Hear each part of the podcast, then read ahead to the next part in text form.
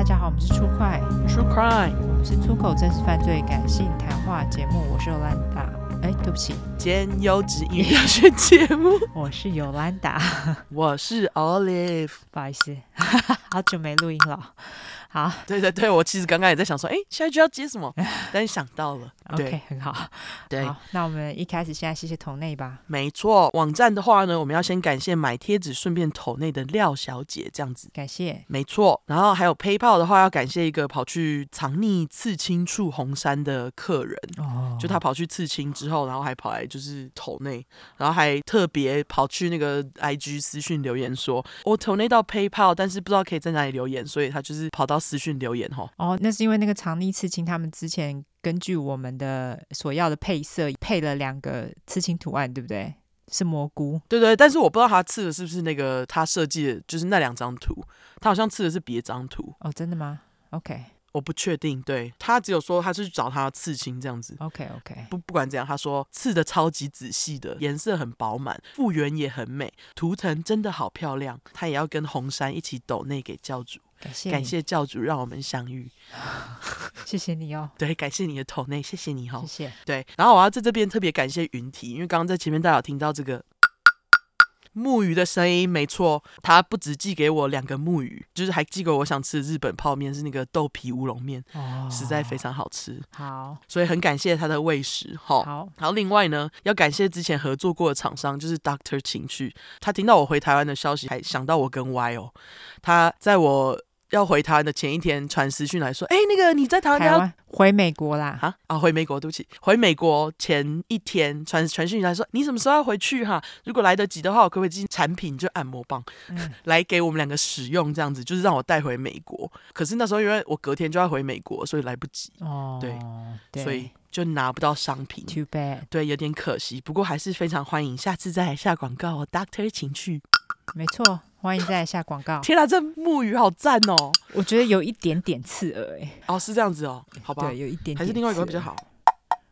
这是大的，大的好像比较好，小的有点尖锐。哦，那大家，我今天就敲大的，好不好？好好好，OK。对，小的声音居然比较尖锐，OK。好，对，非常欢迎 Doctor 请去再来下广告哦。好，对。那另外呢，目前还有少量紫色鸟妈妈帽，我想说下个月再开放卖场，等我们一月回去的时候，我顺便带回去，这样子。因为我觉得现在这个时间寄回去也差不多又要一月了，所以要不然我们就干脆一月回去的时候让大家到那个现场买，现场的 Podcast 买，对啊。哦，那就这样好了，这样我就不用包了。对啊，要不然要包好麻烦哦。真的，大家就自己到现场来买，好不好？哎，那就不要开放卖场。那我们那个少量紫色鸟妈妈猫就带回台湾，直接在现场卖给大家。然后一月回台湾办见面会的事，我们正在确认场地哈。对，场地跟售票系统等等的之类的细节确认好，我们会赶快跟大家说。对，那我们会定在一月二十号跟一月二十一号举办，到时候办成的话，再麻烦大家多多支持。没错，那个鸟妈妈帽还有几顶啊？大概？大概三十顶左右。OK，, okay 好好好，对，我觉得可以带回去卖。然后到时候我们可能还也也会做一些周边带回去卖，这样子。对对对对，我们在还在看，我们在想周边。对，因为因为我们两个真的忙到爆炸，嘿。对，然后呃，我们呃就是记得要给他们看一下他他们有没有什么想要的周边，然后我们再从中挑选这样。哦，没问题，没问题，好好好。那我们到时候再问大家想要什么周边，我们再想想。对，讲一下这样子。这一集上了之后，我们会在线动问大家，就麻烦到线动回答喽。没错，好，好，感谢大家，我们赶快来念评论哈。没错，好，第一个评论是来自于一堆表情符号，真的，他是爱钱脸、猫咪嘟嘴脸、爱钱脸、猫咪哭脸、擤鼻涕脸、猫咪笑脸、流口水脸、猫咪笑脸，结束。厉害，好，他的标题是太晚发现的好节目，从头听好累好爽，我念你的名字也好累好爽。然后拍谁？刚刚我们家猫跳上去有点吵哈。Oh. 对，刚刚那是猫跳跳上去的吵闹声。好，感谢你的留言，很快很爽。对，最难念的是名字。对，最难念的是名字，真的很难念。爱钱脸哈。没错，谢谢你，谢谢你。好，下一个评论是来自于实验室社畜佐佐，他标题是出快中毒中。他说怎么可能那么好听？太喜欢两位的爽朗笑声跟脏话，害我现在也常常不自觉讲脏话，导致我老木觉得我很粗鲁，笑哭脸。一边在实验室整理标本，一边听，简直太赞。谢谢尤安达跟 Olive 这么用心讲故事，我会持续追随两位教主，并努力拉下线。爱你们，爱心陈六。哦，感谢你，感谢实验室社畜佐佐。没错，好，下一个评论是来自于 Sick 底线一一。好，他说我是电信员工，Y and O 两位教主好，我是潜水很久且正在三刷的教员。OK，烂肉万岁，脏话万岁！你们真的是疗愈系教主，只有五星，没有其他选项。不想听脏话都滚，嗯、越远越好。没错，没错。还有，请教主收下我的膝盖。记得之前有一个不理性的客人一直碎念，戴上耳机，打开你们的 Podcast，瞬间佛光普照。哇，这是莲花 emoji 哎、欸，真的佛光普照，我要笑死。对，他还放莲花 emoji，配的好好哦。对，他说客人都变可爱了，谢谢你们制作如此优秀的节目，根本就是枯燥生活中的浮木，爱死你们了！赞赞赞，三个爱心，刮胡。我上班的时候也要全部赞五颗星，没有人可以阻止我。火 emoji，你电信员工应该很多只手机吧？啊，对啊，怎么只有用一个？应该很多展示机吧？对你失望。他搞不好已经有了。对，用展示机评论一下。笑死！好啦，感谢你留言了。好，对，感谢电信员工 six 一。好，好，下一个留言是来自于 Varlen Fan。好，V R L E N L F A N。好，它标题是有血有肉、贴近生活的节目。二零二三一月七号星期六，补班日的晚餐时间，突然听腻了一整天的 Podcast 频道，一眼就被出快的节目名和封面吸引，从此成为小粉块。第一次听就感觉非常新颖，尤其是以念留言作为节目的开始，真的很有趣，可以感受到你们跟粉丝们的互动。另外一开始超惊讶免责声明怎么这么长，后来才知道是慢慢眼睛越来越长。对，没错。对对，之前很短，好不好？对，但是就是很多人有意见，现在连我笑声有主角都要被靠背，真的 很烦。那个真是闲闲没事干呢，到底怎么那么闲呢？该不会连这个要放进免责声明吧？不用不用，不管他，就叫他不要听就好了。我我想说，直接公诸于世，就让大家看笑话。OK，对，那总之哈，他说。感谢 YO 两位用心制作有血有肉的节目，并以这么友善的方式说故事，是从事艺人活动时的温暖伙伴。这段期间还因为听节目养成多走路的习惯，真是有益身心健康的节目啊！哎，我懂哎，我超爱走路听 Podcast 的哦，真的哈、哦。对，就是运动，然后顺便就又听故事，很赞。没错，对，他说今天六月十七星期六，五个月后同样是补班日，终于把最新一块听完，感觉畅快的同时惊觉，从今以后也要加入。入奇泰新快的行列了。除了谢谢你们提倡许多安全意识的观念，生活小闲聊跟你们介绍的 podcast 也都超级好听，整个开启另一个小世界。就是喜欢你们两位做自己的风格，请两位制作优质节目的同时，也千万别累坏啦。感谢你喽，对，感谢你念，对，念你的那个评论都快累坏了，没有要乱讲的 蛮长的，对，很长。好，感谢你的留言哦。对，恭喜你听完，我们现在已经快要一百集嘞，我觉得真的是很神奇耶，我们坚持了这么久，对，三年哦，对，好好来，好，人老了就会这样一直叹气，真的，对，好来，下一个评论是 Burper Murphy 的特一二三四五六七八九。好好，他这个完全就是不想取名，随便乱打。对，看出来。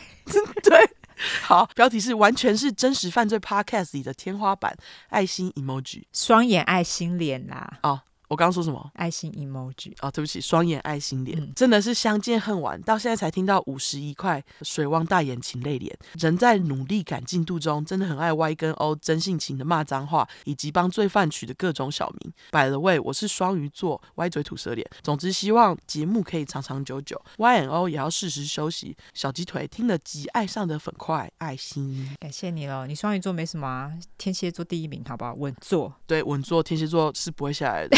说真的很难下来，我们下不来，我就骄傲一下吧，就算了，对 对，就算了，对，好，对，感谢你喽，好，感谢你，随便取名字的粉块。B u r p e r m u f f 的，对，对，好。好，下一个是来自于 Line TV，Good job。好，他的标题是到底有什么魔力让我一天花好几个小时一直听？从他说犯罪知道出块的二零二三年四月底，从第八十五块尿尿和哭哭开始听，一开始超不习惯的，毕竟我比较爱正经的论述方式。但听完一集就开始往下拉找第一集，一直往下刷刷刷不停，一边刷一边想，妈的，到底是录多少集？而且几乎都一两个小时，也太多要追了吧？双眼星星脸哦，他。是刮胡写说这个是见裂新洗脸哦。我习惯听语速快的人讲话，所以都放一点二甚至一点五倍。速听刮胡，我是 KKBOX 用户，每天听二到十集。刮胡并进通勤小块很短，哈哈。追到现在一个月，到了第六十一块的双胞胎怪姐妹，她那个是 R 还是 Y？还是她应该是要说 Y 还在怀孕期？哦哦哦，对对对，哎那个 应该要到下一行。对对对，Y 还在怀孕期，一直吃吃吃的可爱状态，哈哈。这样算快还是慢？俯下巴脸，我觉得蛮快的。蛮快的，嗯，对，不晓得等我追到进度时会不会念到这篇留言呢？很无奈的，身边朋友没有听 podcast 的习惯，无法来拉太多下线，但他们也是蛮喜欢真实犯罪的，所以都会津津有味的听我分享节目内容，尤其是烂漏系列，哈哈。目前只推坑有邪教体质的妈妈来入教，关于小时候经历过类似邪教的烂事，和现在正待在直销团体的妈妈，又是一些有趣的故事。哈，妈妈不但妈妈这很邪教体质哎。又加入邪教，又加入直销，对、嗯，有人就这样。改天再投稿分享给你们。留言很长，如果念到，请喝口水润润喉。祝福 YO 身体健康，平平安安。谢谢你啦，还真的蛮长的。对对，不过非常感谢你。哦，他下面有有一个小备注、哦，真的好，对的，没看到，还有备注。他说六月十七号更改一下评论，第一次评论不知道哪里抽筋，Y 一直打成 U，赶快来更改一下。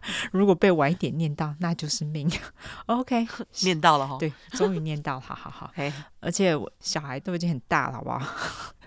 对 对，不过你应该听到后面，我应该语速蛮快的，不知道你听一点五倍速的话还 OK 吗？对啊，对啊，因为我觉得到后来我们两个讲话都变得很快，因为都很赶，对，因为想赶快录完，对，真的真，因为故事也变得很长啊，对对对，然后还有就是因为我们两个会常常因为就是小狗或者是婴儿突然有突发状况需要暂离，对，所以我们两个就会。哎，念得很快，就想说赶快把它念完，对。对，赶快把它念完，对，然后就可以去处理狗，对，没错没错，对，好，非常感谢你喽，呃，Line TV，Good job，对，好，下一个是来自于 Fly 六一三二零六四，它的标题是句点，对，好，然后它的内容是已经三追了，喜欢，谢谢你喽，对，感谢你，没错，下一个是来自于君 U 零九七二，标题是发现网页版的也可以留言，呃，内容是加油，你们很棒，二刷中，谢谢，对。我抓了一堆很短的，就是要那个平衡掉刚刚那个很长的。谢谢，拍谢感谢，不会。对，你有发现嘿，很好。好，下一个是来自于选购，它的标题是有几只苹果来几个五星。你看大家都很直截了当，很喜欢你们。没错，而且它的内容就跟标题一样，好不好？就不念了。好，对，好，感谢你了，选购，感谢你选购。好，最后一个留言，米米米米，而且还有一个星星。他的标题是妹妹很怕我杀人吗？笑哭脸，被妹妹推坑出快。妹妹明知道我一直很爱真实犯罪，各种 YouTube 频道都不放过，但她居然自己听了好一阵子才推坑我。三个惊叹号跟问号，一个问号，为什么不早点推我呢？三个笑哭脸。总之你们很棒，感觉 YO 认真又理性的准备故事，却十分感性，刮胡真性情的方式念给鸟宝宝听，喜欢，感谢你喽，咪咪咪咪，感谢你，咪咪咪咪，不会啊，你妹妹还是跟你推坑了啊，所以妹妹可能就是自己听到一个不行，对，然后就忘记要跟姐姐讲。对，才突然惊觉，哎，姐姐其实还蛮爱听的啊！对，赶快推荐给她，搞不好是这样。对对，好，非常谢谢你了。对，帮妹妹说话，跟帮妹妹解释。对，好啦，非常谢谢大家的留言，好不好？谢谢你们。对，谢谢你们哦。现在念到六月哈，好啊，七月了，七月了，七月了，嘿，七月了，快了，快了哈。其实蛮快的，蛮快的。对，那就麻烦大家留言留起来了哈。没错，好，好，你有要补充或纠错吗？我有，好。我补充一下，好，第九十四块，我把阿照的生日说成一九八三年十一月十四号，应该是一八九三年哦。对，哦、对，有人来纠错哦。你说成一九八三年，完全没注意耶，好像是，其实我也忘记了。不过既然有粉块来纠，我再来纠一下。而且之前我看到有人留言说他是四月，说什么维基百科说他是四月出生，不是哦。那位粉块，你看错了，因为我有 double check，维基百科说他的生日是十一月十四号，然后就是天蝎座就对了，对对对，没办法改变，无法改变，好吧？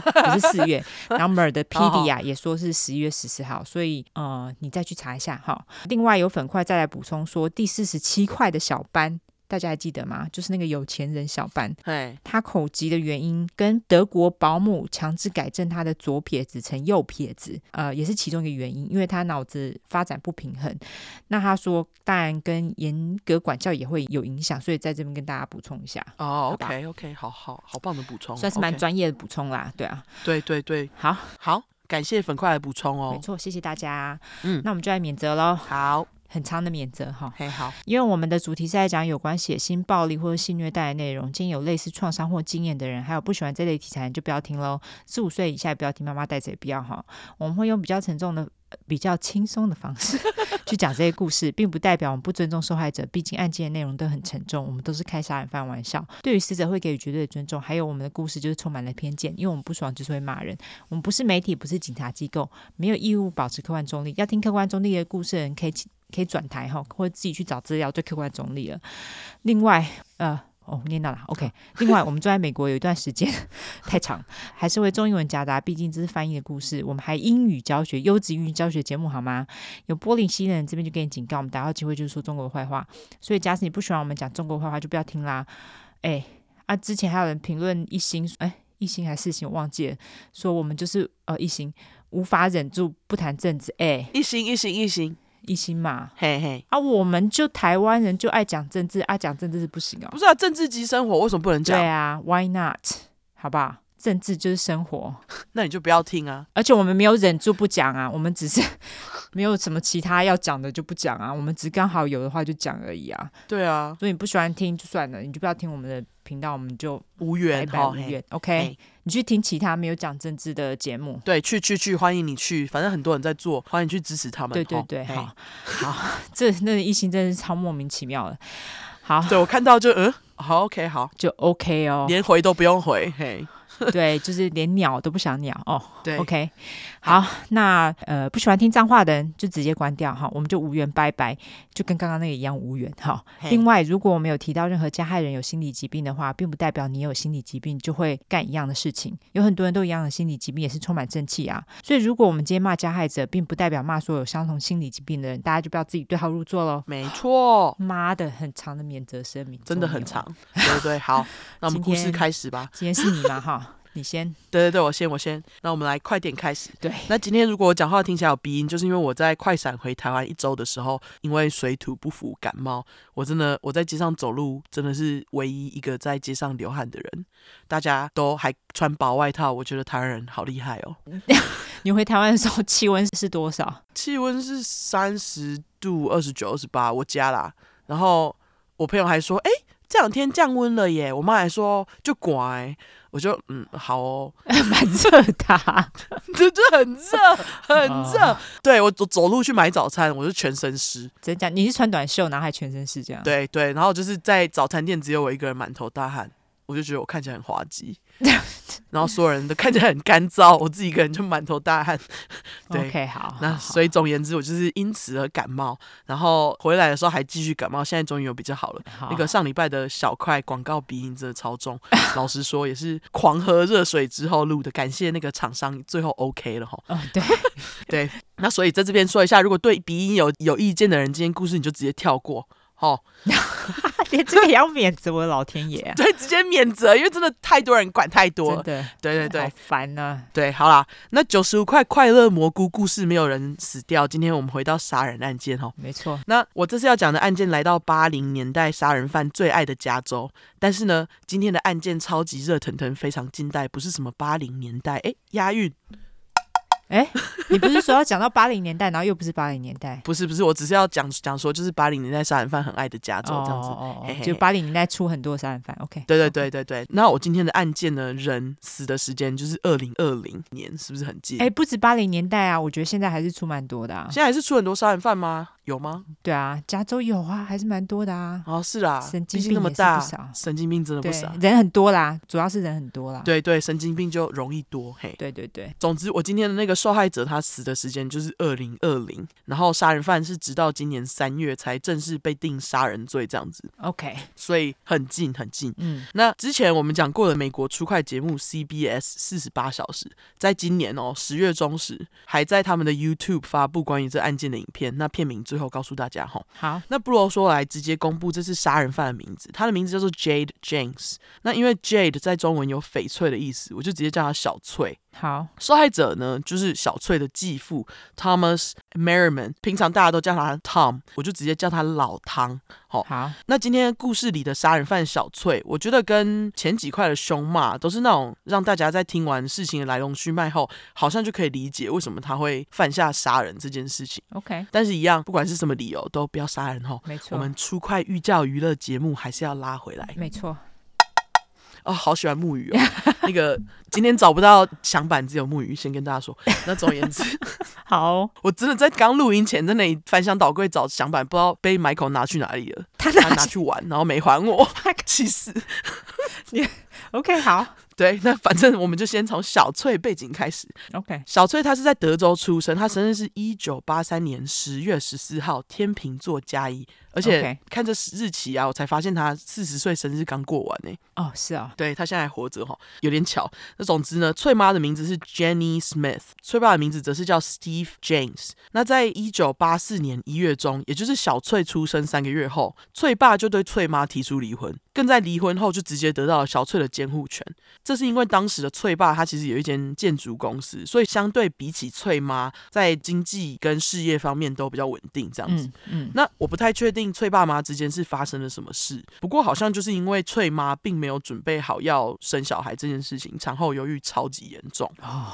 对，而且根据小翠从小到大对翠妈的印象呢，就是翠妈经常会因为心情不好，然后就跑去大酗酒，然后她只要一喝酒呢，她就变得很易怒，经常就因此随便骂人。嗯，那所以可想而知，她对小翠跟翠爸的态度也不会好到哪里去嘛。哦，对，因为就是酒鬼啊。啊，她那时候没有注意到产后忧郁嘛？就是那时候不重视，是不是？可能是吧，因为那时候八零年代比较不会，比较没有在注意这件事情。对，可能。嗯，OK。可是我觉得翠爸在呃翠妈生完小孩三个月就离婚，这也蛮狠的。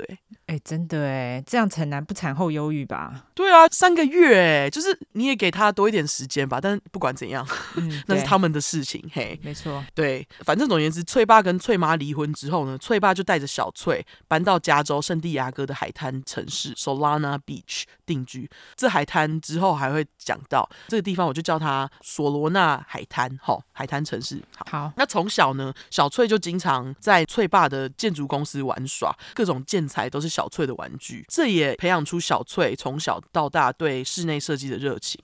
据说她本身对美也是很有敏锐度，就是蛮有美感的这样子。哦，很天秤座哎，这个特质像天秤座，哦、对啊，哦、天秤座就是美啊，喜欢美的东西。对。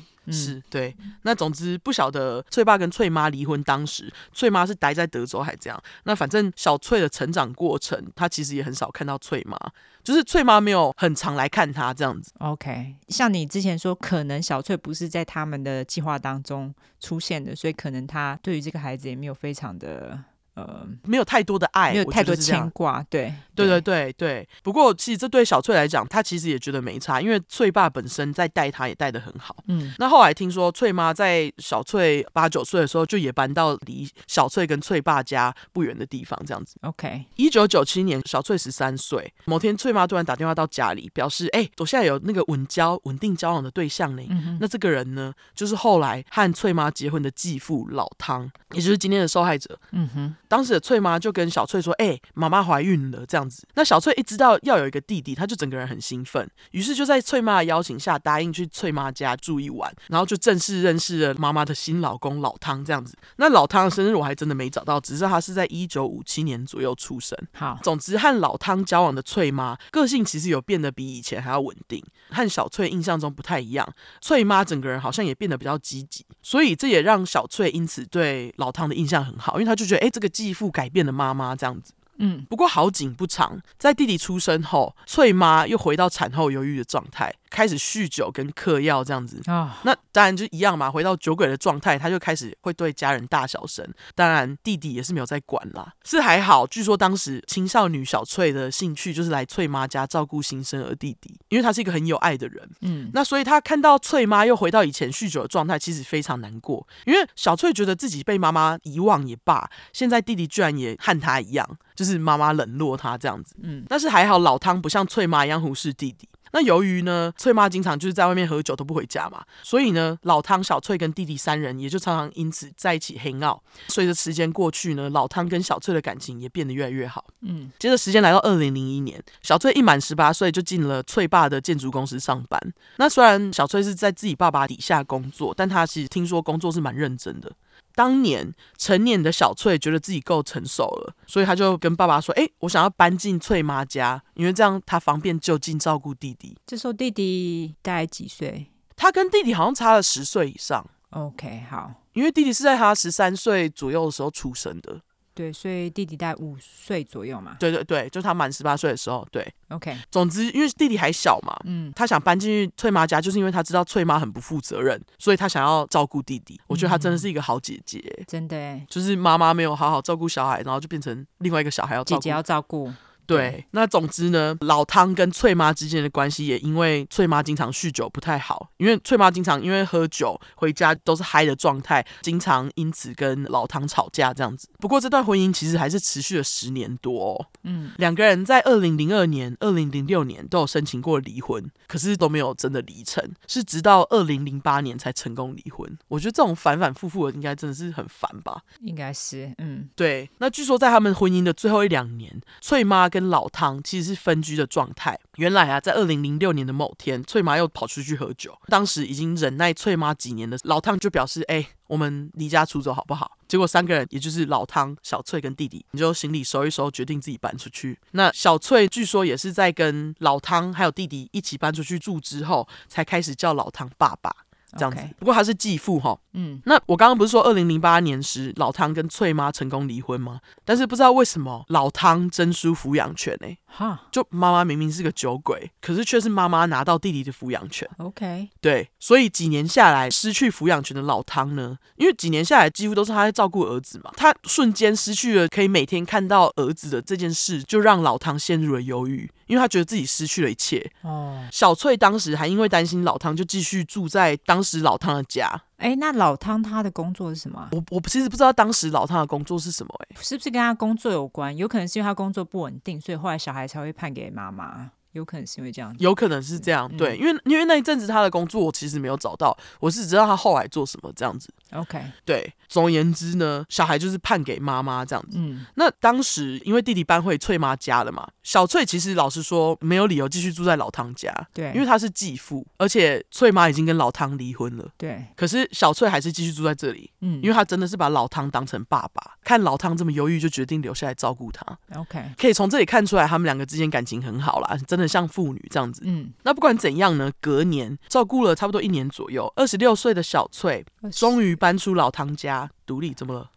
二十六岁，二零零八年啊，二零零八年。哦，所以是已经七哦，过了七年了，好，OK，七八年，对对对，OK，对，他跟他们一起生活七八年了，这样子，蛮久的，嗯。蛮久的，对。总而言之呢，他在二十六岁的时候呢，终于搬出老汤家独立。他也离开了爸爸的公司，然后在当地一间艺廊当上艺术顾问，这样好像就是 art counselor 什么的，蛮厉害的。嗯，对。结果就因为小翠的工作能力真的非常棒棒，加上社交能力也很厉害，刚好小翠又是加州女孩，典型健康好看的那种那种形象。嗯，每个人认识小翠的人也都说，小翠的个性很圆滑，走到哪里都是焦点，身边永远都有朋友，有人围绕。他这样子，嗯，欢迎去那个 True Crime 的 Instagram 看小翠照片，我会贴照片里面的小翠，看起来就是真的就是上述那样子好看的形象。哎、欸，他真的是很典型的天秤座，哎，就是个性很圆滑，然后一直都有朋友这样子，哦、然后长得很漂亮。对对对，天秤座也都长得漂亮，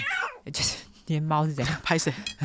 我的猫就是刚刚在我腿上，我把它推下去，它就没送。好好好，，OK，Go Go。好，我把它推走了。好，那对，所以他看起来真的是天秤座，是不是？就是很精致，对不对？对，他就是整个个性非常天秤座，嗯，然后外表描述也非常天秤座，是哈，嗯。那总而言之呢，这件艺廊就因为聘请了小翠，他们就赚进了不少钱。因为小翠在艺术家跟买家之间很会周旋，就是长袖善舞啊。你，嗯，我不确定小翠在艺廊工作是工作了几年。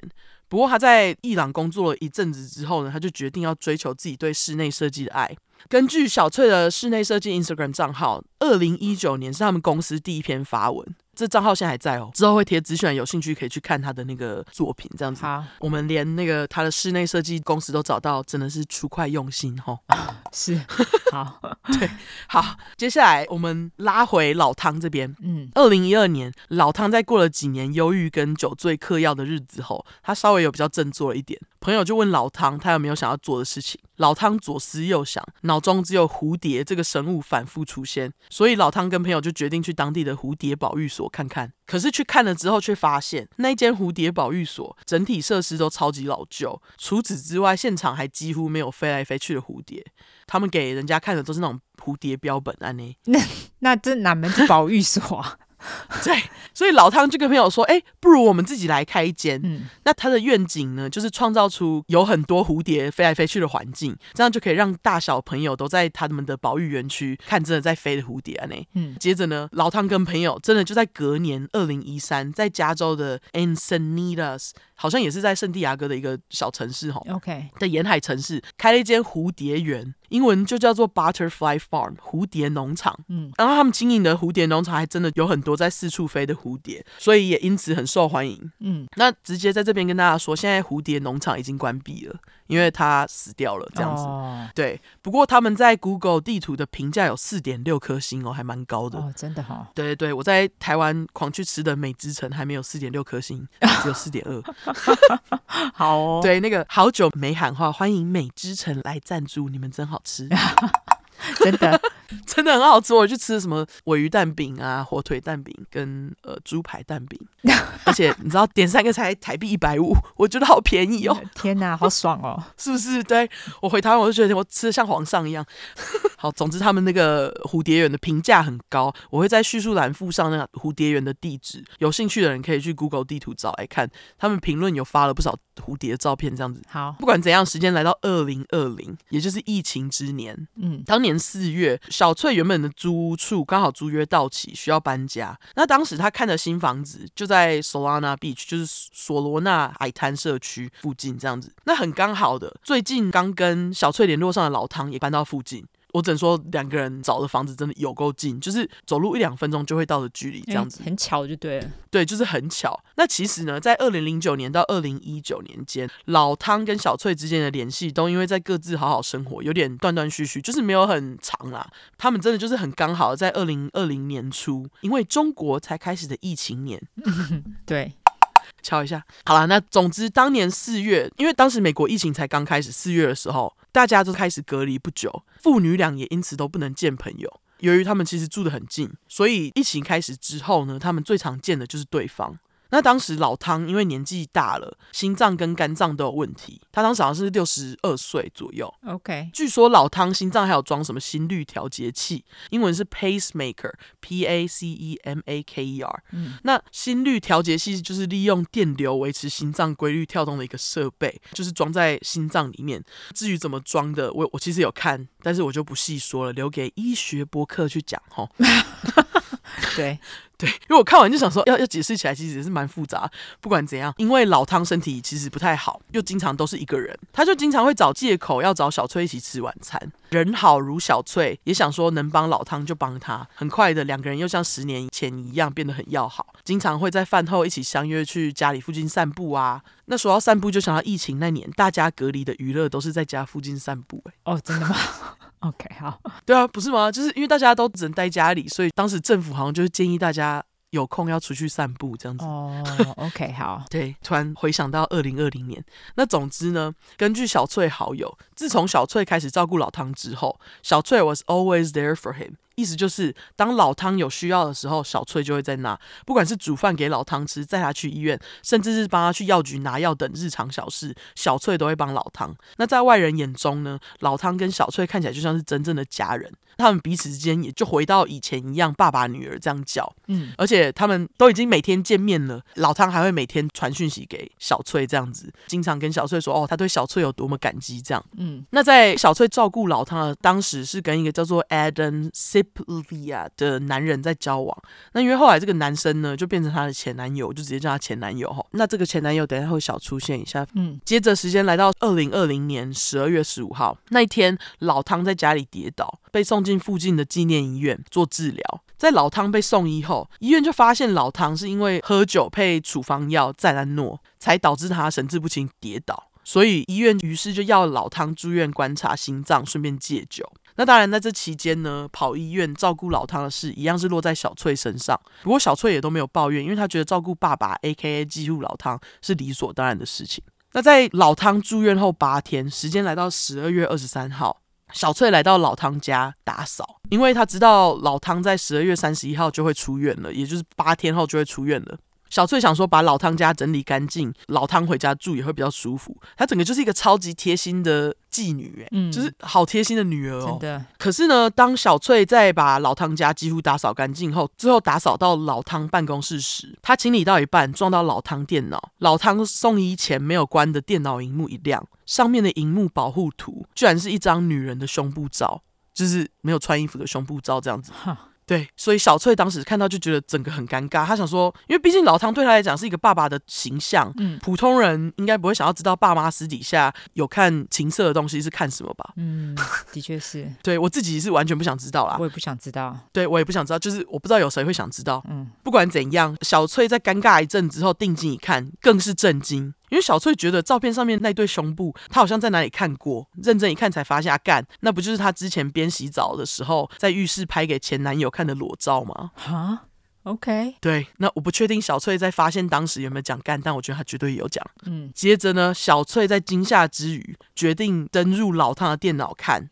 他们就是要好到小翠都知道老汤电脑的密码。老汤他也是蛮大胆的，就是在他电脑里面放了小翠的照片，然后还敢让他知道电脑密码，而且还是这种裸露照，啊、到底是怎样？对啊，对，他可能就是没想到小翠会来到他的办公室吧？不知道。嗯，结果小翠一登入，又发现更惊人的东西。电脑里面不只有刚刚小翠看到那张照片，还有各种小翠以前传给前男友们的各种私密裸露照。老汤还依不同时期分成不同资料夹来收藏，全部照片加起来有上百张。嗯，不止如此呢，小翠还找到他在未满十八岁时期的裸露照片，到底哪来的啊？不知道，但我觉得他发现当下一定觉得超级恶心。对啊，一定的啊。对，我想说，老汤是把小翠当成女儿养成日记游戏在玩吗？到底是怎样？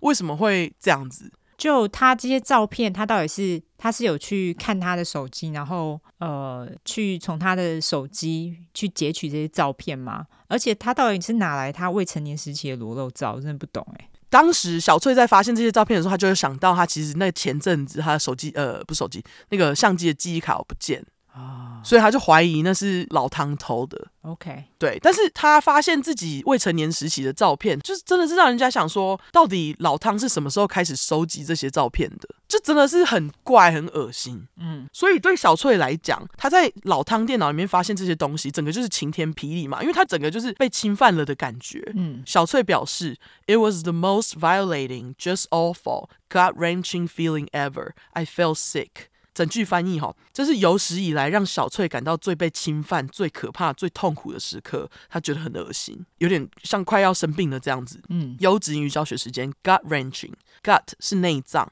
，wrench 则是痛苦、绞痛的意思。那整句就是内脏绞痛，指的就是让人很痛苦这样子。嗯，小翠当下真的就是想说，她一直以来当做爸爸的继父老唐，居然就是以有色眼镜在看他这样子。她事后在审判当中形容发现照片之后的感觉，就是说她完全不知道该有什么想法。法，他甚至不敢摸自己的皮肤，因为那个恶心的感觉挥之不去。嗯，那后来呢？当天下午，就在发现照片的当天下午，小翠整个人都因为震惊，精神不是很稳定。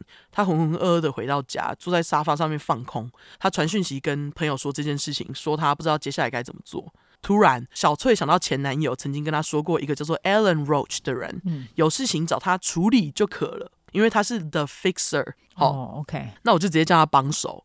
帮手平时在当私人保全，那小翠一联络上他，帮手就跟小翠说：“If you have a problem, I could fix it for you。”意思就是如果你有问题的话，我可以帮你解决。不过小翠却不愿意在网络上讲她到底有什么事情需要帮忙。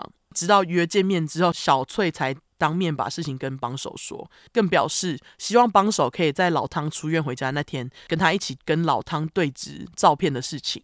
是说，我还真的不知道这些照片的下落是怎样，找不到资料，不确定小翠有没有把他们从老汤电脑里面删掉。吼、哦，好像没有。如果是我的话，我一定会删。对，我觉得我我也会删掉。我不确定他有没有删啦，哈、嗯。但是我真的觉得超恶心的，就是他到底是怎么拿到这些照片的？嗯，对。不过我会先 screenshot 之后再把它通通删掉。对，就是证明他电脑里面有这些东西，然后我再把它删掉，因为之后可能走法律途径之类的有用，可以用到这样子。对，他当时好像也有拿他的手机拍自己的照片在老汤电脑上面的画面，OK，好像有。好，对，但是我不确定这些照片最后的下落。那不管怎样哈，事后小翠就在审判当中表示，当时她非常害怕老汤突然出院回来，然后会跑来她家对她动手动脚，她光想到就受不了。所以呢，小翠当时在发现之后找了帮手，她还是很害怕，然后就因此拿了一把厨房刀到房间放在床边。防身用这样子，那事后警察也真的有在小翠房间找到那把厨刀，嗯，而且朋友真的可以感觉到，自从发现裸照以后，小翠变得超级不像平时的她，就是她真的很害怕，心理状态很不稳定。接着呢，在圣诞节前后几天，小翠开始传讯息给帮手，表示嘿，我们需要计划一下，可是讯息当中却没有详细解释到底是要计划什么。事后，检察官就抓着这个简讯，认为呢，当时小翠跟帮手说的所谓计划，就是要杀死老汤这样子。嗯，那接着呢，时间来到十二月三十一号，二零二零年十二月三十一号，也就是老汤的出院日。小翠一从纪念医院把老汤接走不久，就在早上十一点三十分传讯息给帮手：“I just dosed the hell out of him。”直翻，我刚才给了他很多药。也可以翻成我刚给他很多药，他整个吃到翻掉。OK，对，大概三十分钟过后，小翠又传讯息给帮手：“He's waking up, can you come over？” 他醒了，你可以过来吗？可是帮手都没有理他。小翠等了又等，于是还要再传。他醒了，我不知道我可以控制我的脾气多久。那事后呢？针对这个控制他的脾气多久，检察官认为小翠是在针对老汤。不过事后，小翠是说她是在针对帮手都不回简讯，反正我就是都跟大家讲哈。嗯，下午两三点左右，帮手表示他不能来。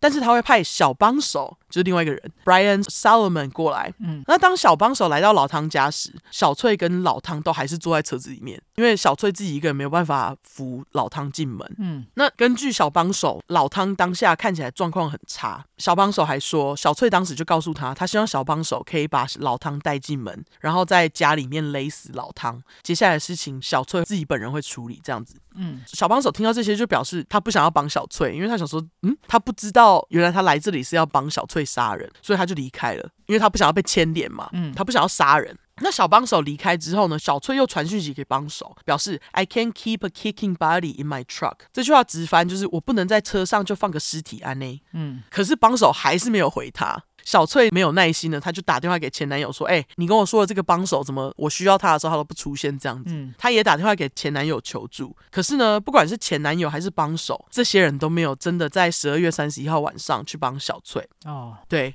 那事后小翠对他传给帮手这些讯息的解释是，他当下只是需要帮手帮他把老汤带进家里，因为他搬不动，并没有说什么要勒死老汤的事情。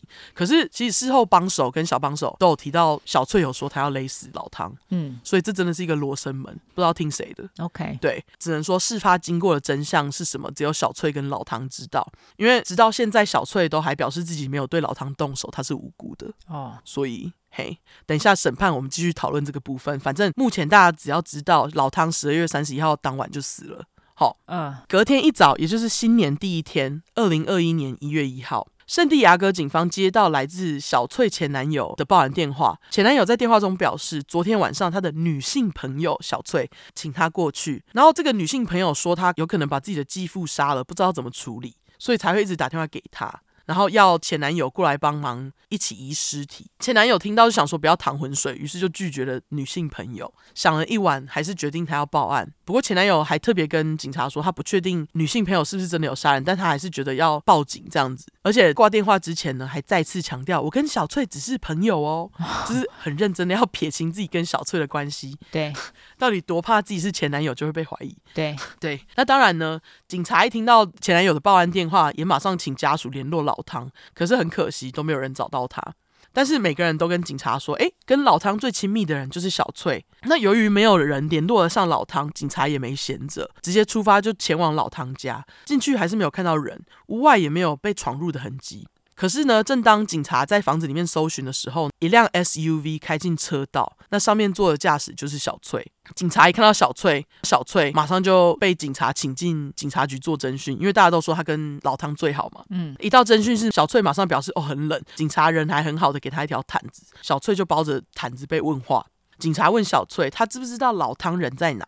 小翠回答不知道，就表示自己要请律师，律师在场，她才愿意说话。嗯，隔天一月二号清晨，警察决定前往老汤家，因为警探直觉认为他们一定有上次来没有发现的地方。果不其然，在警方停好车走进老汤家时，他们就在车道上发现一大坨可疑的垃圾堆。就是一大堆箱子堆的乱七八糟，之后我会贴照片。嗯，警察就想说，嗯，我们来看一下箱子下面到底是放什么东西。于是呢，在箱子移开之后呢，他们就看到箱子下面有长形物，然后长形物上面还用一条浅蓝色的毯子盖着，看起来有点像人形这样子。嗯，果不其然，毯子一掀开，下面躺着的就是老汤的尸体。那当时时间差不多是清晨七点，老汤身上还有住院时医院在他手腕上放的患者手环。嗯，那一发现尸体，动作很快的警察直接就在七点十五分以谋杀罪正式逮捕小翠。当时小翠的保释金高达一百万美金哦，哦，三千万台币，很高。对，接着警方在逮捕小翠之后，他们就继续搜索现场。很快的呢，就在小翠车上跟垃圾堆当中找到等一下检察官用来指证小翠的关键证物，包括透明塑胶袋、红色尼龙绳跟毛巾。那在小翠被捕的隔天，一月三号，尸检官在检验了老汤的身体之后，发现老汤体内有大量的 Zolpidem（Z O L P I D E M） 和一些赞安诺等处方药。嗯，那根据台湾法务部，Zolpidem 翻译是左配眠，那这是安眠药的一种，在台湾被归类为呃第四级毒品。好哦，所以它是毒品，可是它也是药吗？它也是药，它就它是处方药。OK，法务部网站就写说它是第四级毒品，所以我不知道，可能就是容容易容易上瘾吧。OK，对，那总之使用左配眠的副作用有可能会出现眩晕、头晕、昏晕，或是出现幻觉，有时候还会有睡眠障碍等的副作用。使用过量会有眩晕、复视或是其他视觉问题，还会昏昏欲睡、呕吐、呼吸困难、心跳减慢、恶心等更严重的症状。那其实呢，在尸检报告上，尸检官判定老汤的死因是急性左配眠中毒。嗯，这也让警方更是认为老汤身上的大量安眠药呢，应该就是小翠的杰作。老汤死的时候是六十四岁，这样子。好，根据老汤的亲朋好友，老汤生前很喜欢做户外活动，像爬山这种。而且老汤生前其实手很巧，而且很关心身边的人，就是一个非常好人。所以亲朋好友对于老汤的死都感到非常唏嘘。可惜他是个变态。对，殊不知他是个变态。对对，他在电脑里面有分时间的档案，就是还是他的那个裸照，真的太恶心了，非常恶。对，那在小翠被捕之后，对于谋杀老汤的指控，他一直都是持续保持否认的态度。那根据小翠本人，他说他那天在接到老汤之后，他那些药是依照老汤的指示给他吃的，只是是老汤自己要吃这些药的。嗯，结果下午呢，小翠就发现老汤好像吃太多药，看起来有点 OD 的样子。OD 就是 overdose，给不知道的人啊，对对对，overdose 就是吃太多啦，对啊，呃，简称 OD。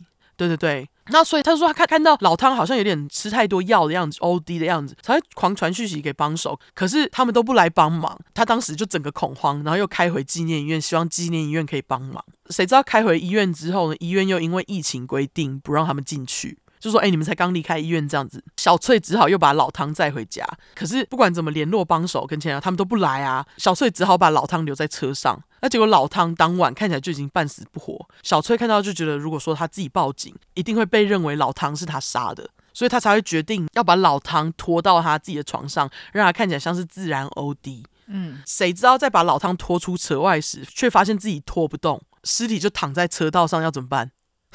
小翠就怕被看到嘛，最后才会拿毯子把尸体盖住，然后又从家里找来一堆回收垃圾把尸体盖住。总之，这就是他的解释。我想说，哎，还是说他自己想要把老汤回收？没有，这我乱讲的哈。不过老实说，我觉得小翠的解释其实也有点牵强，还是你觉得合理？嗯，蛮牵强的啊。对，因为我觉得照小翠的说法，老汤基本上就是从早上十一点半，至少早上十一点半就一直坐在车子里面到晚上。哎，就是如果是病人，不是应该一接到就把马上把他带进家门吗？对啊，就是不知道，反正不管怎样，我们直接来到审判吼。嗯，二零二二年十二月七号，小翠老汤案正式开庭。检察官指出，小翠在发现裸照后不能接受事实，就开始计划要对老汤复仇。小翠在接老汤出院时，也就是十二月三十一号当天早上，她还跑去药妆店跟五金行买了我刚刚提到的重点证物们：手套、毛巾、塑胶袋跟红色尼龙绳。那她去购买的时候，还有被监视器拍到。哦，检察官认为呢，小翠的购物行程就是在准备 murder kit，也就是谋杀包。嗯，这也让检察官认为小翠就是有预谋的。检察官更在庭上秀出警方在现场发现的毛巾证物，表示上面有小翠跟老汤两个人的 DNA。推测小翠在把老汤从医院接走之后呢，他就对老汤下药，趁老汤失去意识后，用毛巾塞住老汤的嘴。嗯，那我刚刚提到那个塑胶袋里面呢，有老汤的 DNA，外面则是有小翠的 DNA。这也让检察官认为，小翠原本可能是想要用塑胶袋闷死老汤，让他窒息。但是后来作罢，后来是改用红色尼龙绳在车上把老唐勒死的，接着才开始歇斯底里传简讯给帮手还有前男友求助。那这是。检察官的推测，哈，嗯，而当时小翠跟这两个人在事发前的通讯记录，事后也成为检察官指控小翠是有预谋杀死老汤的主要证据，像是在事发前几天跟帮手讨论计划的简讯等，以及小翠给老汤吃很多，要让他吃到翻掉那句这样子，嗯，那当时呢，小翠的律师就反驳表示，哎呦，老汤的死是一场不幸的事故，检察官的指控有很大的问题，因为尸检报告其实只有说老汤体内有大量的安眠药，完全。没有提到老汤脖子有任何勒伤的证据，律师就表示尸检报告不符合检察官的推测。嗯，不过呢，检察官也不是省油的灯，他们有找专家来，专家就表示，如果受害者当下是昏迷的状态，勒死他的力道也不需要太大力，所以很有可能只是小翠在勒死老汤的时候没有留下痕迹，嗯，尸检报告才没有。OK，其实我觉得应该是会有痕迹吧，我不知道。我也我也觉得，对啊，但是他们找的专家就是这么说，所以我也不知道。我就是跟大家讲审判，OK，我觉得也是蛮扑朔迷离的，就不知道到底真正的事发过程是怎样。那再来呢？再来，在老汤的左配棉，就是我刚刚讲到那个药药包上，外面只有小翠的 DNA，并没有老汤的 DNA，所以检察官也认为一定是小翠喂老汤，然后喂过量。OK，当然对此小翠还是反驳，就是说哦，这是老汤跟我要的啦。嗯，检察官最后就提出，在小翠跟帮手之间最后一封讯息内容是小翠传给帮手，跟他说 “lose my number”，意思就是把我的号码删掉。这样，嗯，检察官也因此认为这代表的是小翠在事发后试图消灭证据的行为，表示小翠就是罪证确凿。这样子，嗯，最后陪审团在二零二二年十二月二十一号做出判决，将小翠以一级谋杀定罪。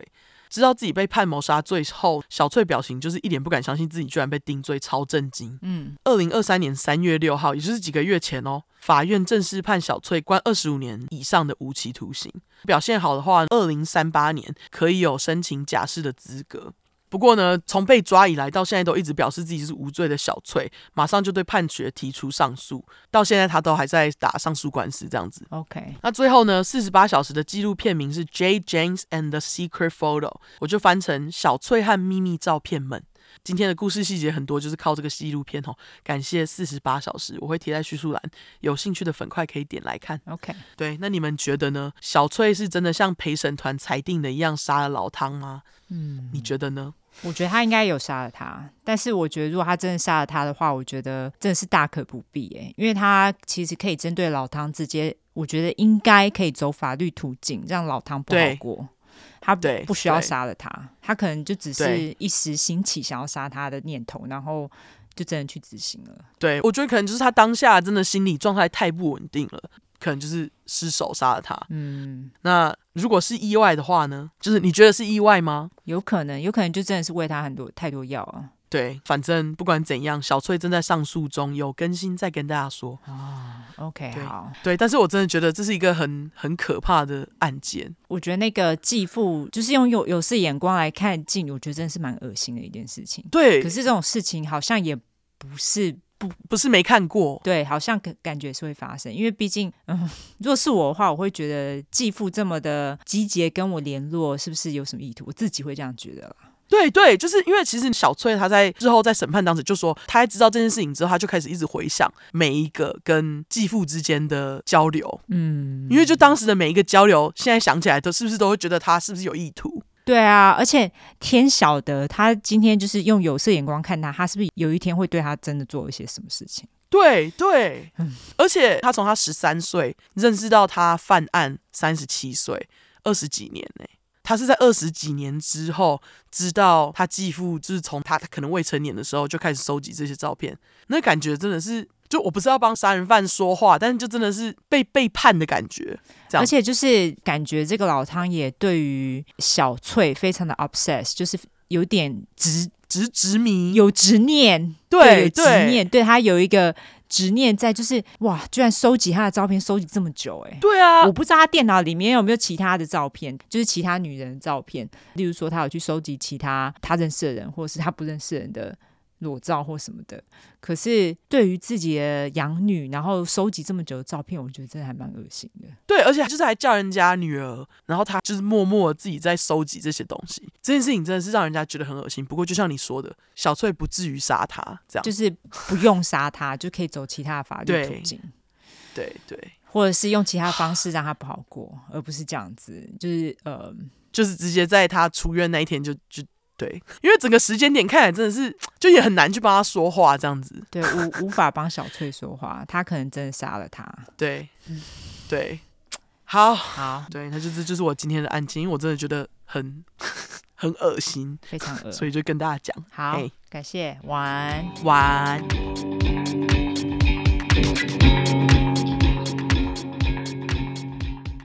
本集节目由 NordVPN 赞助播出。今天的厂商爸爸，NordVPN 是全球知名的 VPN 品牌。如果你是初快的忠实听众，一定要试试 NordVPN。点一下就可以轻松切换 IP 位置，低成本享受更多跨区域看剧跟电影，超赞！使用世界上最快速的 VPN，可以从六十个国家关注出快。不止这样，NordVPN 更是拥有军阶等级的保护功能，守护你的线上资料、个人隐私资讯。不论是在家或是出国，保护你的网络使用安全。一个账号可以提供六台装置使用，不止手机、电脑、平板也都可以用哦。透过专属连接 nordvpn.com 斜线 True Crime 或结账时输入 True 块的专属优惠码 True Crime T R U E C R I M E，购买独家优惠方案，加赠四个月好礼，还有三十天内退款保证，完全零风险。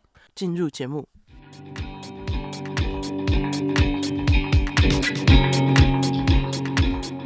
这边也要讲一个跟妇女有关的案子哦，好刚好我们对对对，非常离奇的案子。那吉白朗的名字我又要卖关子，因为这样子的故事才会好听。好，这次我终于回美国了。哎，上次你不是吗？上一个案子还没有回美国啊？哦，对对对，还没有。好，终于回来了。对，对不起，拍什么那个金鱼脑忘记了。没关系，所以只能跟大家说是美国的案子。那因为故事蛮长的，我就废话不多说，直接进入故事了。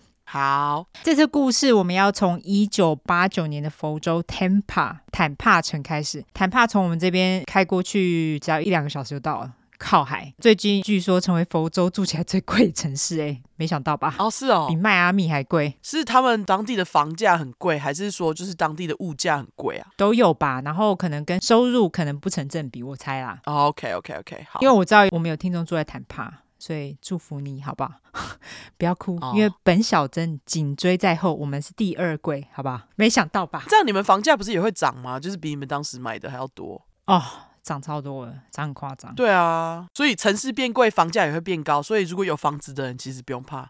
呃，对，但是因为地价税会变高啊，哦，房屋税也都变高啊，对哈，好好吧。大家辛苦了，很急掰。对，好啦，一九八九年，一个叫做 Cheryl Ann Commesso 的脱衣舞娘，我叫她雪落。雪落她当年是十八岁，当年她就在坎帕一间叫做 Most Venus 的脱衣舞酒吧工作。这一间脱衣舞酒吧其实现在还在营业哦，而且他们有脸书专业哦，居然经营这么久，还这么大。而且你去他们脸书，你就看到很多屁股跟胸部，因为它是脱衣舞酒吧。马上来找。雪落她来脱衣舞酒吧当脱衣舞娘的目的，其实是她想要进入成人产业，就是拍 A 片啦。对她来说，当脱衣舞娘当然就是计划中的第一步嘛。雪落在脱衣舞酒吧工作的时候，她认识了另外一名同事脱衣舞娘，叫做 Sharon Marshall 小伦。她不知道小伦几岁，但是年纪大概是在十九到二十岁左右，就是跟她也差不多大。那小伦她当时的爸爸叫做 Warren Johnson Marshall 伦爸，以及他还是婴儿的儿子 Michael 麦麦，他们三个人那个时候是住在一起的。麦麦是在一九八八年四月出生的，所以当时的麦麦其实还不到一岁。哦，由于雪落跟小伦他们年纪相近，他们进去工作的时间又差不多，所以雪落跟小伦很快就成为好朋友。小伦进脱衣舞酒吧工作的目的，好像也是想要进入成人产业，但是小伦他进入成人产业的终极目标，其实是为了能够筹到上大学的钱。平常他工作在休息的时候，小伦他总是会看书，并且说着他自己想要上大学的梦想。没多久，雪落就认识了小伦的爸爸，因为伦爸他经常会在小伦工作的时候来找小伦。但是伦爸来找小伦，并不只是为了接送小伦而已，他也经常会坐在脱衣舞酒吧看自己的女儿小伦跳脱衣舞。哎，嗯，听了就觉得不舒服吧？今天这两个爸爸都这样哈？就哪个爸爸会看自己的女儿跳脱衣舞？超级诡异。所以他还是特地看小伦，他也不会看别人哦。对对对，没错没错。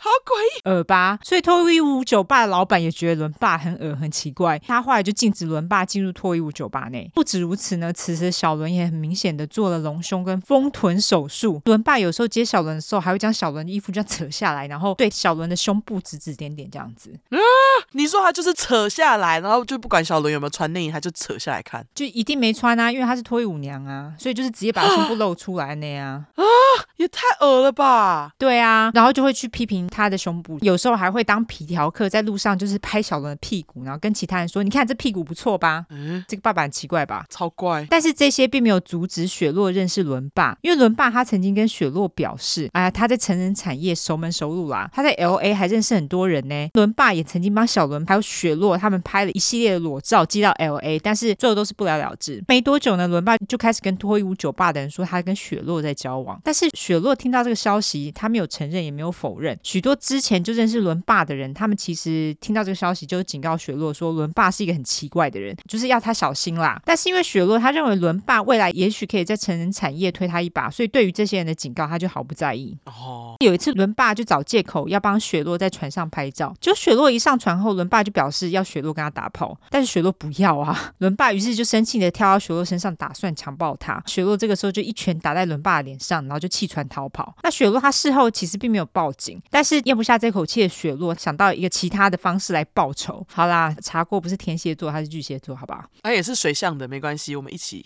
对，一起一起，没错。总之呢，雪落他知道伦爸其实没有什么正当的工作，他跟小伦两个人除了靠小伦的收入赚钱之外，他们还靠领政府的补助生活。意思就是说，小伦其实他在脱衣舞酒吧的收入都是现金，在报税的时候没有上报他的收入，所以他才能够领政府的补助嘛。所以雪落对伦爸很北宋，于是就打电话给社会局告发小伦诈骗政府补助。小伦跟伦爸在一九八九年三月收到政府的来信，表示他们正在调查他们诈骗政府补助的案件，所以就停了他们的政府补助。伦爸知道这件事情之后非常生气啊，所以就打电话到脱衣舞酒吧，要他们给他雪洛的地址。他就说他要给雪洛好看这样，当然没有人鸟他。既然没有人要给伦爸雪洛的地址，伦爸于是在某一天晚上出现在酒吧停车场，跟雪洛起了冲突。非常多人都看到他们两个人起冲突。伦爸跟雪洛他们就是拉拉扯扯争执一番，而且伦爸还一度揍了雪洛，而且要把雪洛拉进他的车内。酒吧的保全就赶紧上前阻止，雪洛才安全离去。伦爸跟雪洛的争执是事发两周之后，一九八九年四月初，雪洛这个时候就把他的行李包一包，离开了原本他跟爸爸还有哥哥住的家，表示他要出门一趟。他跟爸爸哥哥说：“啊，我下周会回家。”但是时间到了，雪洛却还没有回家。只是雪洛的家人其实也没有太在意，因为他们知道雪洛很独立，而且这也不是他第一次说他要回家，然后就没有回家。但是在过了一两个月之后，雪洛的家人开始担心起来了，想说：“哎，有点不对劲。”雪洛的爸这个时候也接到一通电话，表示有人在某个机场发现了雪洛的车子。由于当初雪落他在买车子的时候，因为他还记得吗？他才刚满十八岁嘛。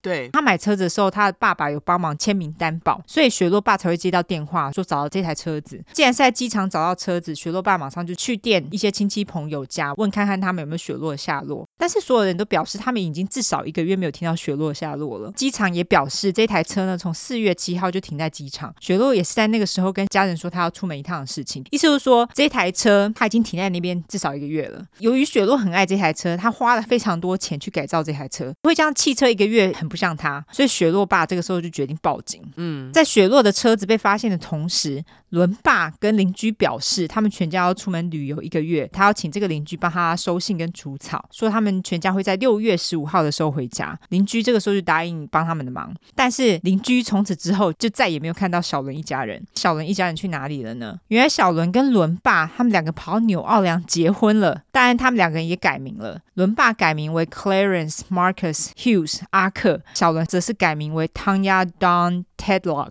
谭雅麦麦没有改名，他还是叫 Michael。三个人的关系呢，也从父女、孙子的关系变成了夫妻跟儿子的关系。阿克跟谭雅结婚的当天，他们原本在坦帕市住的拖车，居然在一夜之间就被烧掉了。起火的原因呢，很明显是被他人纵火。接着，阿克 （A.K.A. 伦爸）打了电话给帮他们收信的邻居，表示他不会再回来了，而且他要邻居把帮他收的那些信通都烧掉即可。所以，小伦跟伦爸就这样在世界上消失了。但是他们结婚也太……怎么就这样结婚了？对，我现在还在震惊妇女结婚的事实。等会你就知道为什么了。OK，阿克跟谭雅在纽奥良结完婚了嘛？待了几个月之后，小伦变成谭雅，伦爸变成阿克，哦。阿克，没错没错。好，阿克跟谭雅，好。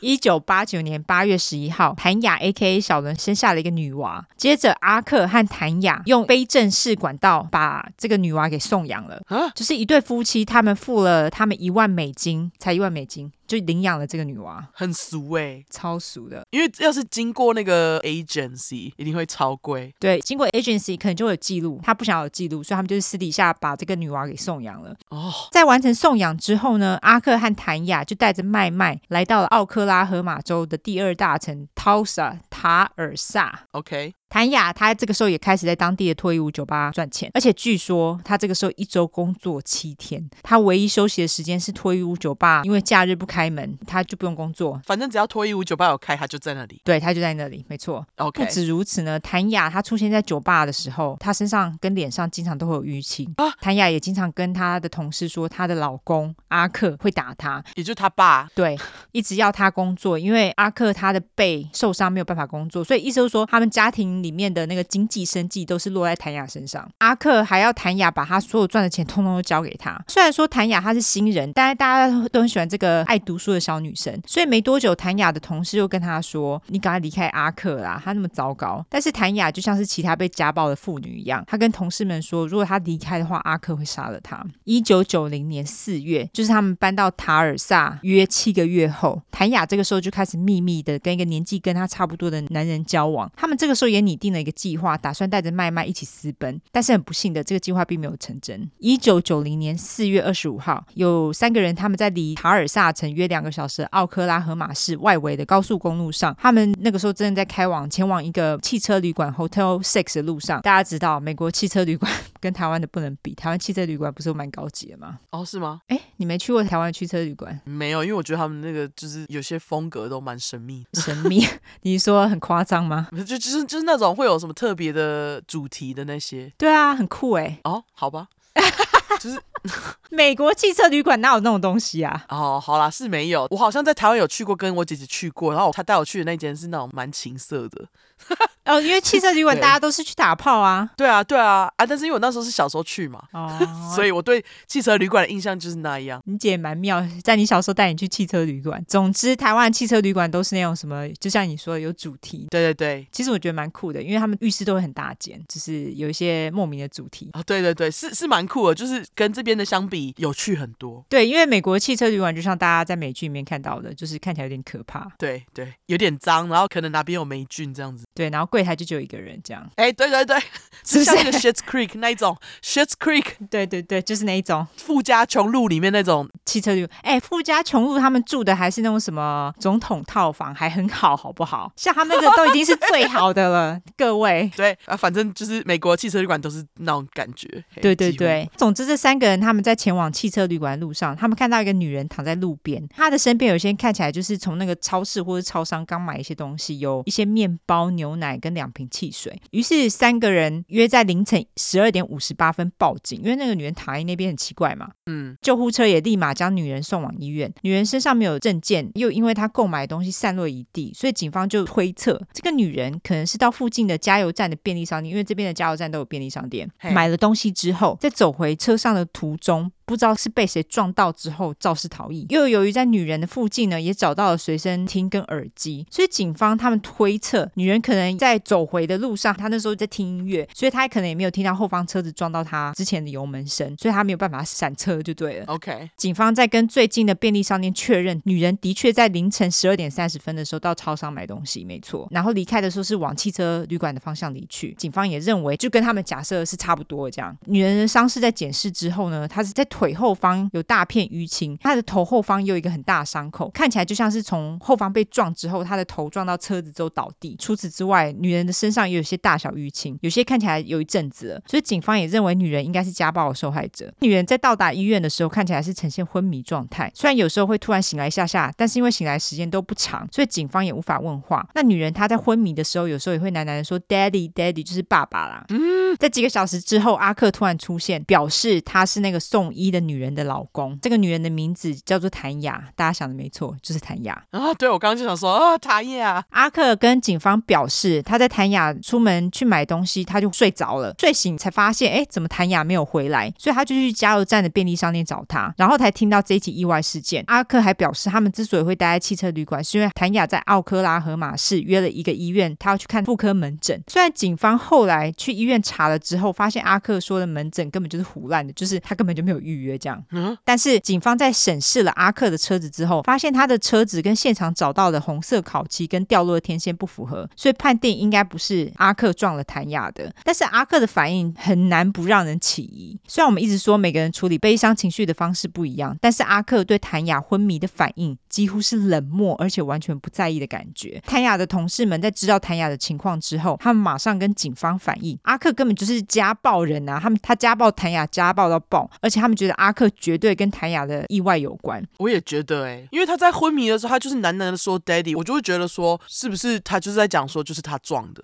不知道，不知道他为什么会叫他哦？好吧。谭雅在医院待了四天之后呢，他就开始渐渐清醒，而且看起来有复原的希望。但是在阿克某次的探望之后，谭雅在第五天的情况就突然恶化，他就在一九九零年四月三十号死了。啊、死亡的原因是因为他头后方的伤太严重。警方呢也将这一起案件就归类在谋杀案件哦，他们并没有归类在意外死亡之类。在验尸了谭雅之后，他们也没有发现谭雅的死是否跟阿克那一次去探。望谭雅有关，就是不知道是不是阿克对他做了什么，感觉是哎、欸，太可疑了吧？不知道他到底是对他做了什么吗？对对，在谭雅的情况恶化的时候，医院有打电话给阿克哦，因为毕竟阿克是谭雅的老公嘛，他们就要阿克赶快来医院见他最后一面。但是阿克就表示说：“哎、欸，我有事不能离开，干你老婆都要死了。”对，所以要医院将谭雅的器官捐赠之后直接火化。啊？他还跟医院表示说：“我也不打算办丧礼。”谭雅工作的那个脱衣舞酒吧老板在知道这件事情之后，他就打电话给阿克说，如果阿克 OK 的话，他会负责谭雅丧礼的费用。然后阿克就同意，唯一的条件就是在办丧礼的时候必须是闭关，而不是开棺。哦，因为大家知道美国喜欢让人家开棺去看尸体，有没有？对，对对。但是他表示不能开关，一定要闭关。在这件事情之后，就他同意让那个脱衣舞酒吧老板办丧礼之后，阿克就打电话给社会局说，呃，他老婆刚去世啊，他想要将麦麦短期的送进领养系统，需要人家照顾他一周。他会在五月七号的时候把麦麦接回来，还有这种事哦？好像可以耶，好像可以这样。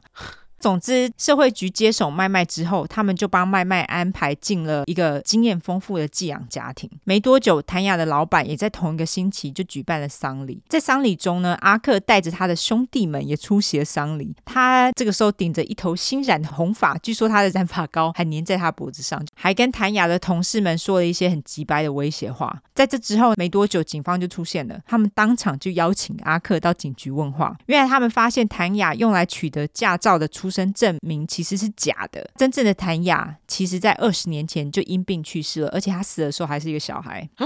虽然面对警方的质询，阿克还是拒绝跟警方说谭雅究竟是谁，还说这样会伤害到其他人对他的记忆啦。由于警方手上没有其他实质证据证明说阿克犯法，所以他们也只能让他离开。哦，阿克离开之后呢，他就立马做了两件事情。第一件事情就是他马上打电话给保险公司，跟他们要钱。哦，因为阿克正好在几个月前才帮谭雅办了人寿险。而且保险金额总共高达八万美金，大概是现在的十八万四千美金，台币大概五百七十万，嗯，蛮多钱的哈。很多钱，我觉得他是就是他了，是我觉得了哈。第二件事情是阿克打电话给社会局，跟他们要回麦麦，但是社会局拒绝让阿克接回麦麦，因为社会局在他们在安排寄养家庭接手麦麦之后，才发现这个时候才两岁的麦麦不但发展迟缓，而且他不会讲话，心里似乎对于某些事情有巨大的恐惧，情绪非常不稳定。而且他们不是安排个经验很丰富的寄养家庭来接手麦麦吗？对对对，连这个家庭都不确定。他们是否有办法照顾麦麦？就是他情况就是这么糟。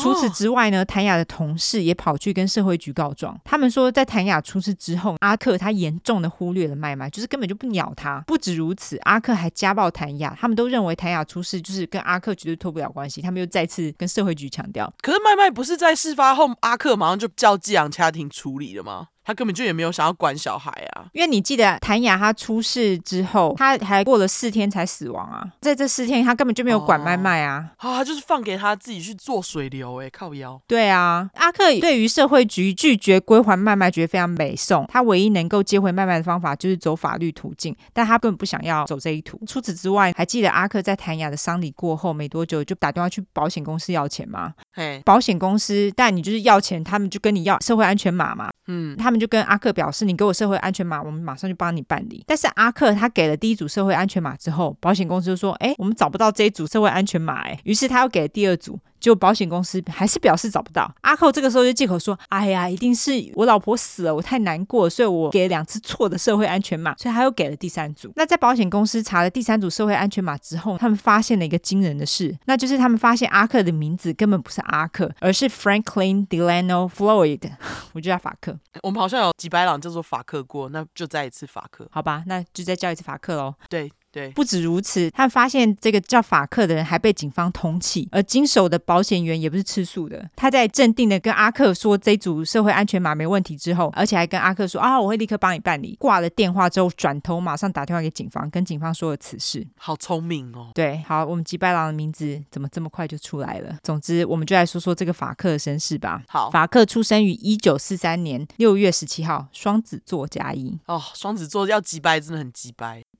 对，没错，而且他们真的话很多。他的出生地是在乔治亚州一个叫做 Barnesville 的小镇，他是家里五个孩子当中最小的。法克爸是叫 Thomas，他是一个棉纺织工厂的工人。法克爸他其实是一个酒鬼，而且喝了酒之后还会家暴家人，可能也是因为他饮酒过量，所以法克爸在三十二岁的时候就因为肾衰竭还有肝衰竭死亡了。哦，死的时候法克才一岁，三十二岁。很夸张，有够年轻哎！对，当时二十九岁的法克妈 Della 在法克爸死后，就带着五个孩子搬回家，跟他的父母，也就是外公外婆，同住在一间小公寓当中。在接下来的一年半当中，法克妈跟阿公阿妈非常努力的养这五个孩子，但是因为五个孩子真的太吃力了，所以阿公阿妈只好请法克妈带着五个孩子离开。一九四六年，法克妈只好将五个孩子带往了一个由教堂经营的儿童之家，但是这个儿童之家，他们只收完全没有父母的孤。孤儿，法克家的五个小孩子就不符合这个资格嘛，所以法克妈她这时候必须得签一个同意书，就是同意全权放弃抚养这五个小孩的抚养权，才能将小孩送进这个儿童之家。但是这儿童之家也会让他每年探望这些小孩两次。有的资料是说法克妈从此就直接放弃探视小孩，置之不理。但是也有的资料说法克妈其实每年除了两次探视之外，她还曾经多次另外争取其他的探视机会多年，因为她其实很想她的孩子们，但是一直都被拒绝。总之呢。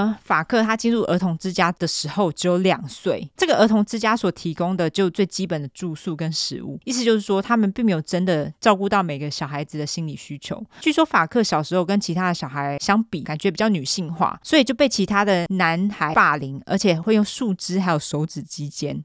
除此之外，儿童之家其他的员工也会用非常严厉的方式来惩罚做错事的小孩。法克在进入青春期之后，又因为被抓到自慰，儿童之家的员工就强行将他的手放进热水中、欸。哎、啊，毕竟他们是教堂办的、啊。但是他们都不让人家打炮了，自慰一下也不行。你说小孩子打炮，这也蛮奇怪的吧？不是啊，不是啊，我的意思是说，就是基督教就应该阻止人家打炮了，就自卫也不行哦。这么说法其实是有点奇怪，但是总之，在这种环境下长大的阿克，当然就是心里会有点扭曲。他后来也经常跟其他人起冲突，跟偷东西。一九五九年，法克十六岁，这个时候法克最小的姐姐已经离开儿童之家两年了，就是他已经没有任何家人在儿童之家了，所以法克就决定逃离儿童之家，并且闯进邻近的住家偷食物。法克在被警方逮捕之后，警方当然就是跟儿童之家说：“哎、欸，这你们的小孩啦，偷东西安内啦。”儿童之家因为觉得法克真的是一个很不受控大麻烦，于是儿童之家就打电话给法克在北卡州成家并且有两个小孩的姐姐 Dorothy 小朵说：“如果他领养法克的话，法克就不会被起诉。”于是小朵就同意了。但是法克在姐姐家待了几周之后呢，姐夫。就认为他们家有两个很小的小孩呢，法克他基本上就是一个罪犯啊，他觉得法克待在他们家会构成威胁，所以小朵就只好把法克赶出家门。法克在一个法官家待了一阵子，后来就决定离开去寻找他的妈妈。OK，法克的妈妈这个时候是住在印第安纳州的首都 Indianapolis。当法克找到妈妈的时候，才发现他的妈妈是一名性工作者，而且完全入不敷出。他当然就是有点失望，因为他妈妈也没有办法帮助他。对，所以法克他就要他妈妈帮他签入伍的申请书，于是法克就当兵去了。但是过了六个月之后，军队发现法克他整个申请书都是伪造的，包括法克的身份跟年纪等等都是假的。因为你还记得吗？他才十六岁哦。于是他们就把法克踢出了军队。法克被踢出军队之后，他就再也找不到他妈妈，就妈妈就突然消失了。他就开始过着漂泊的生活，靠着偷窃为生。据说法克妈后来是在一九六八年七月二号的时候去世，死的时候是五十一岁。哦，OK。一九六零年二月，这个时候还未满十七岁，法克闯进。加州一间 Sears 希尔斯百货，打算偷枪。当然，在放枪的地方一定是保全比较严格嘛。对对，在警铃被触发之后呢，警察就马上到场，他们也马上往法克的肚子开了一枪。哦，他们还真的是就是毫不手软，对，居然直接开枪。对啊，法克在送医急救之后就是生还了啦。痊愈之后，法克就被送进了少年监狱，待了一年之后就假释出狱了。但是，一九六一年，在他被假释出狱之后，他却违反了假释，跟朋友跑到加拿大钓鱼，我实在是不知道到底有什么重要的，一定要跑到加拿大钓鱼？不能在美国钓吗？对，不能在当地钓吗？为什么还要跑到加拿大钓？对，隔年一九六二年。法克正式被释放，他这个时候也回到了乔治亚州。他在机场找到一个工作。当年五月，法克在一个保龄球馆绑架，并且在附近的林子里性侵了一个才四岁的小女孩。嗯，在警方逮捕之后，警方以绑架和儿童性虐待罪起诉了法克。不知道什么原因，后来他那个绑架罪被撤销了。法克总之后来就是被判了十到二十年的有期徒刑。当年一九六二年十一月，由于法克的犯罪史，有关当局他们认为法克可能因为心理出了问。问题才会犯下这些罪行，所以就把法克送进那种专收罪犯的精神病院做检验。一九六三年三月十四号，也就是法克被送进精神病院约四个月后，他就逃狱了。啊，并且马上抢了附近的一间银行。这桩抢案呢，也马上就上了各大新闻头条。主要的原因就是因为法克他在抢银行的时候，他被监视器拍到了，而且还拍到脸。哦，所以他马上上了各大报。他也马上就在当年的三月二十六号就被抓了，大概两周左右就被抓了。哦，法克他在被逮捕之后表示，他抢银行是为了弄到上诉的钱啦。在抢了银行之后，法克又在被多判了十五年的有期徒刑。当年九月，干法克又在。再度跟另外两个狱友一起逃狱，他到底要逃狱几次？真的，他们逃狱的方式呢是偷了监狱的消防车，然后直接撞破栅栏逃跑。哦，天啊，好电影情节哦！这这也太高调了吧？对啊，所以他马上又被抓回来啦，然后就转狱了。哦，即使开车也没有逃多久。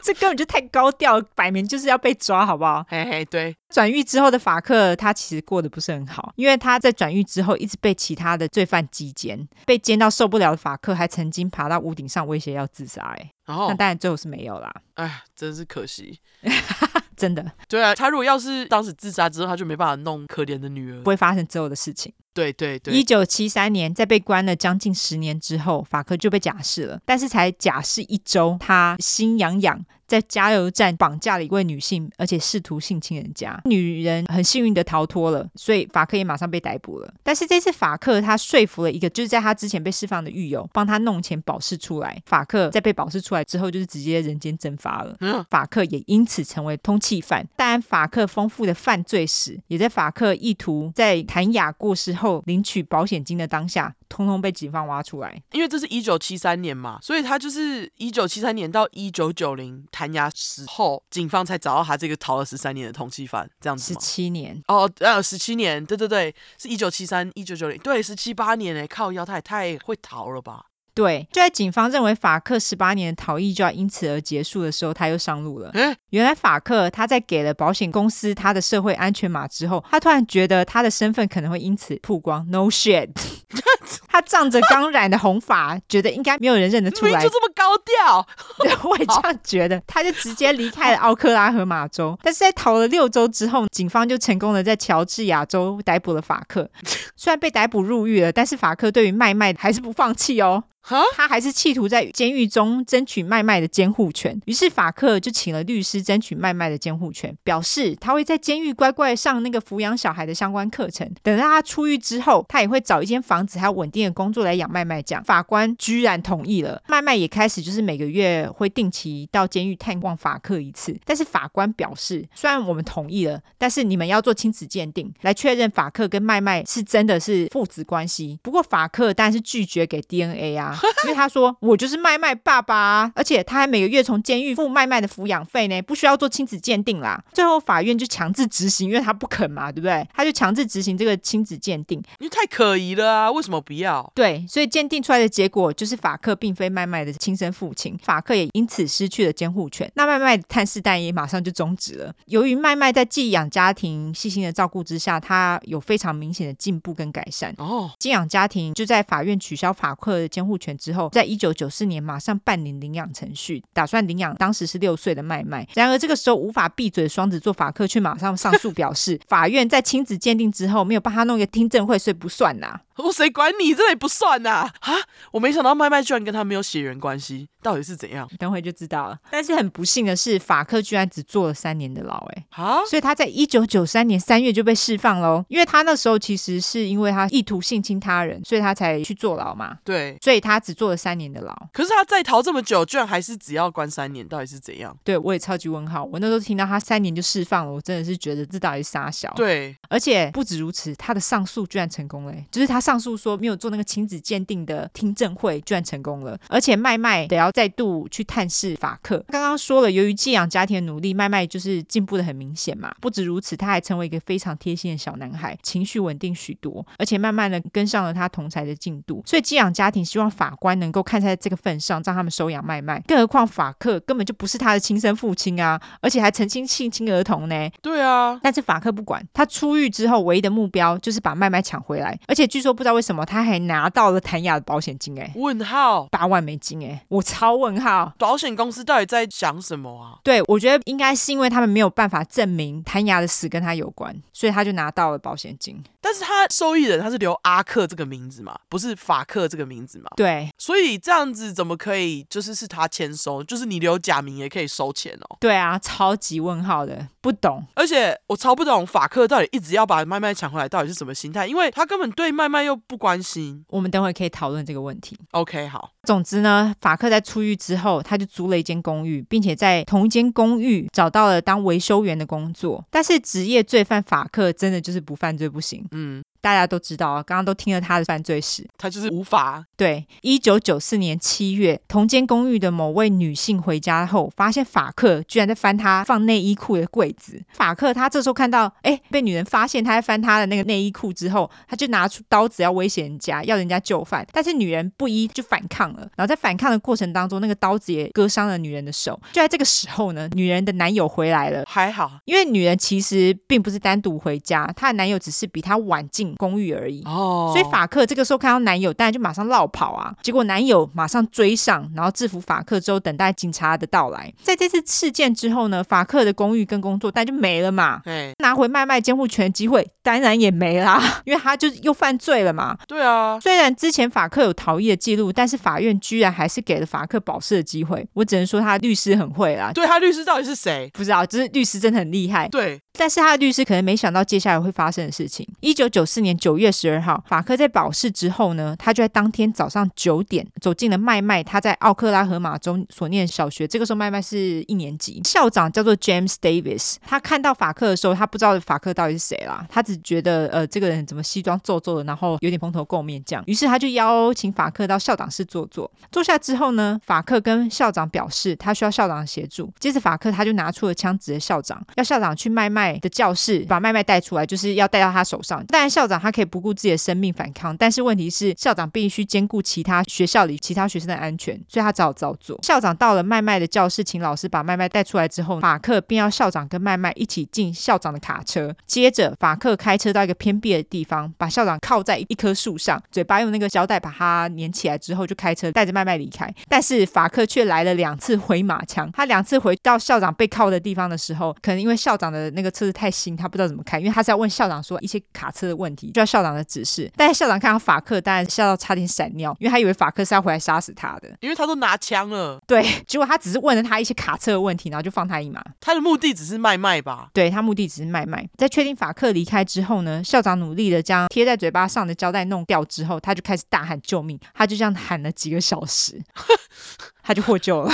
啊！恭喜校长！哎，那当时校长他他没有被绑在树边，他只是被靠在树上，然后嘴巴被贴住这样子。他应该是双手被铐住啊。哦，OK OK。然后他也立马把法克绑架的细节告诉了警方。一开始警方他们认为麦麦应该还算安全，因为毕竟法克他花了这么多钱跟时间，为的就是能够拿到麦麦的监护权嘛。他现在既然得到了麦麦，应该。应该爽了吧？根据法克他之前的记录，警方他们就认为法克应该会带着麦麦到没有人知道他们的地方，用新的身份生活下去嘛。警方于是跟法克之前一些认识的人联系上之后，希望他们能够给警方一些线索。法克其中一个在一九七零年熟识的朋友，这个时候拿出了一张照片，是法克跟他的女儿 Susan Davis 小戴的照片。法克这个时候的化名呢是 Trenton Davis 阿川，所以就是阿川与小戴。照片中的小戴看起来大概是五六岁。对，这张照片就是我放在 IG 第一张的照片啦。OK，非常经典照片。嗯嗯。警方在看到这张照片之后呢，他们也马上认出照片中的小女孩就是谭雅，因为很明显就是麦麦长得跟小戴根本一模一样，所以谭雅 AKA 小戴其实是法克的女儿喽。但是警方心里也有数，小戴非常有可能也不是他的女儿，因为他们找不到任何小戴在一九七五年之前的记录。那一九七五年是小戴他开始上学的年份，也就是他开始上小学的年份。更何况小戴他出生的时候，法克根本就在坐牢啊，所以怎么可能生得出小戴？警方他们认为小戴非。非常有可能也是法克绑架受害者。一九七八年，小戴的保姆当时他就指控法克 （A.K.A. 阿川）性侵自己的女儿。然而，在警方逮捕法克之前，法克就带着小戴逃之夭夭了。接着，两人他们就来到了乔治亚州。这个时候，小戴他是改名为 Sharon Marshall 小伦，法克也变身成伦爸 Warren Marshall，就是最开始的那个名字，对不对？没错，小伦这个时候是在乔治亚州上了高中，而且他的成绩非常的好，还因此拿到了奖学金，进入 Georgia Institute。Of Technology，乔治亚理工学院。但是小伦在高三的时候居然怀孕了，法克于是生气气，不让他上乔治亚理工学院。所以很明显的，她怀孕并不是因法克的原因啦，是其他人的小孩。OK，对。在这件事情之后呢，因为他不让他上乔治亚理工学院嘛，小伦知道之后很难过，因为他一直很想进那间学校。他虽然试图跟宝宝的爸爸私奔，但是马上就被法克发现了。法克也马上跟那个宝宝的爸爸表示说：“哎，那孩子根本就不是你的啦。”于是小伦就独自产下了。一个小孩之后就送进了领养系统，接着法克就带着小伦搬离了乔治亚州。后来两人马上就来到了亚利桑那州的凤凰城。两人在凤凰城生活的时候，小戴就跟一个同事发生了性关系，然后怀上了麦麦。于是法克带着小戴就离开了凤凰城。麦麦的爸爸呢，据说是一个叫做 Gregory Hicks 阿格的男人，他其实根本就不知道麦麦的存在，他连小戴原来怀孕了都不知道。后来据说法克其实有跟这个叫做阿格的男人联系上。并且跟他说麦麦的存在，而且他还居然还问阿葛要不要养麦麦。阿葛当下当然是马上同意，因为他根本不知道自己有个儿子。但是法克却从来没有把麦麦带去给阿葛，所以后来就不了了之。总是法克呢，他带着小戴离开了凤凰城之后，在佛州坦帕生下了麦麦。接下来的事情大家都知道。然而，虽然警方跟着小戴的行踪一直到了佛州坦帕城，然后到了奥克拉荷马州，警方也搜寻了几个地方失踪儿童案件，但是警方还是查不到小戴在成为小戴之前到底是谁，所以我才一直叫他小戴，因为小戴是他们知道他最早的一个名字。这样哦，不是小伦，不是小伦。OK，所以我们就以小戴为主。对，没错没错。然而现阶段警方最需要关切的是麦麦的去向，因为他们认为，既然他们无法拯救小戴，因为他已经死了嘛，对，麦麦就成为他们最后的希望。接着，警方的调查在一九九四年十一月二十七号的时候有了斩获，这时候麦麦已经失踪了六周。警方这个时候就接到消息，那就是法克他想要在德州的达拉斯更新他的佛州假名驾照。由于法克佛州的驾照到期，他打电话到佛州的 DMV，就是类似台湾的监理站啦。他要佛州的监理站将他的驾照寄到肯德基州的某个地址。所以他给了监理站他的肯德基州地址，虽然他在德州打电话，可是实际上是要寄到肯德基州。但是法克这个时候他不知情的是，警方其实这个时候手边已经有他所使用的假名名单。所以监理站在输入法克的佛州假名之后，发现这个人现在被警方通缉，所以他们就立马通知 FBI，警方就在肯德基州逮捕了法克。哦，就是照着他给的那个地址找到他，是不是？对对对，没错，终于抓到了法克，没错。但是警方却没有看到被法克带走的麦麦。什么？他们在搜寻了法克住的公寓之后，也没有发现任何有小孩曾经待过在这个公寓里面的踪迹。警方这个时候只好调查法克他在离开奥克拉荷马州到肯德基州之间的去向，因为他们很希望能够因此查到麦麦的去向。只是这个时候警方心里也有数了，他们认为麦麦还活着的几率很小。嗯，警方发现法克在九月二十号到达了乔治亚州的亚特兰大，并且偷了一台车。在偷了车的隔天，他来到了一间精神病院，表示：“哦。”我的孩子跟老婆最近双双去世，他无法接受这个事实，然后就把自己 check in 精神病院了。精神病院就收他了嘛。他老大就把精神病院当旅馆，在那边住了八天。九月二十九号，法克 check out 精神病院。隔天，他买了一张单程巴士票，来到了肯德基州。那他买了一张单程巴士票是什么意思呢？就是没有要回去啊，也是他没有要回去的意思。但是意思就是说，麦麦已经不在他身边了。麦麦在的话，他就买一张小孩票。对，所以不管麦麦发生了什么事，都是发生在九月十二号到九月二十号之间嘛。啊、哦，对对。现在警方既然抓到了法克，最快知道麦麦在哪的方法就是直接问他嘛。但是当警方质询法克的时候，法克当然发挥了双子座最会的事情，就是一直不停的讲话。靠。但是法克东讲西讲，就是不肯说麦麦的去向。他还表示，他之前在印第安纳州的时候跟小戴的妈妈交往，而且他还说小戴的妈妈叫做 Linda Williams，琳达是一名性工作者，而且还是一个毒虫。所以他在一九七四年的时候把小戴带走，是从那个糟糕的妈妈身边拯救了小戴呢。法克更表示，他从来都没有跟小戴发生过性关系啦，跟小戴一直都是父女的关系而已。而跟小戴结婚只是为了给麦麦一个姓，而且如果小戴发生了什么事情，依法他也可以处理啊呢？你不觉得很腐烂吗？对啊，而且是有人问他们说他有跟小戴发生过性关系，我干嘛自己在那里讲？应该是有人问吧？哦、oh，OK OK，好。哦，你还记得他那时候被保姆指控吗？对对对，所以他可能就是为自己辩解。至于问到麦麦，法克他就表示我没有绑架他，是黑道绑架了他啦。而且他们在绑架麦麦之后，我就只好逃跑啊。但是法克后来又说啊，对啦，是我把麦麦带走的啦。但是我就是把他送往一个国外的朋友那边呐。啊，我本来是计划在肯德基州拿到护照之后就出国去跟麦麦相聚啊呢。那虽然他这么说，但是他死都不肯跟警方说麦麦到底是在哪一国。好靠腰。对，在咨询过后的某天，法克从监狱打了通电话给他的姐姐小朵。在这通电话之后，小朵他就非常难过，也很生气的打了通电话给 FBI，跟他们说法克跟他说一些什么。小朵表示，法克说由于麦麦不肯说他爱他，法克一气之下就把麦麦给溺毙了，接着就放进了后车厢。那小朵的说辞呢，其实也跟警方后来发现的一些线索符合，因为一九九五年一月十四号，FBI 找到了法克在乔治亚州，他不是偷了一台车。车吗？就在精神病院之前偷了一台车。嘿，他们找到这台车，认为这台车就是他偷的。然后在警犬闻过车子之后，表示车子后车厢的确曾经有麦麦的气味。嗯但是除此之外，警方跟 FBI 并没有发现其他的实体证据，例如说 DNA 啦，或是血液、头发之类的。然而，由于这台车警方也没有办法证实的确就是法克偷了它，他们只能假设是他偷的，所以这台车算是间接证据，所以无法当做跟法克作案相关的直接证据。意思就是说，这个证据非常薄弱。哦，一九九五年一月十八号，检察官以绑架麦麦起诉法克，法克的案子在同年三月开庭。这个时候，法克他也做了两个不寻常的决定。第一个决定是他要求不使用陪审团，而是让法官直接决定他是否有罪。另外一个是他决定帮自己辩护。法克他帮自己辩解说他是麦麦的法定监护人呢，所以他把麦麦带走根本就不是绑架啊，而且他还认为当时他们褫夺了他的监护权非常不公平。但这么烂的辩解，法官根本就不相信法克。由于麦麦很有可能已经被杀害了，所以检察官建议的刑情是无期徒刑。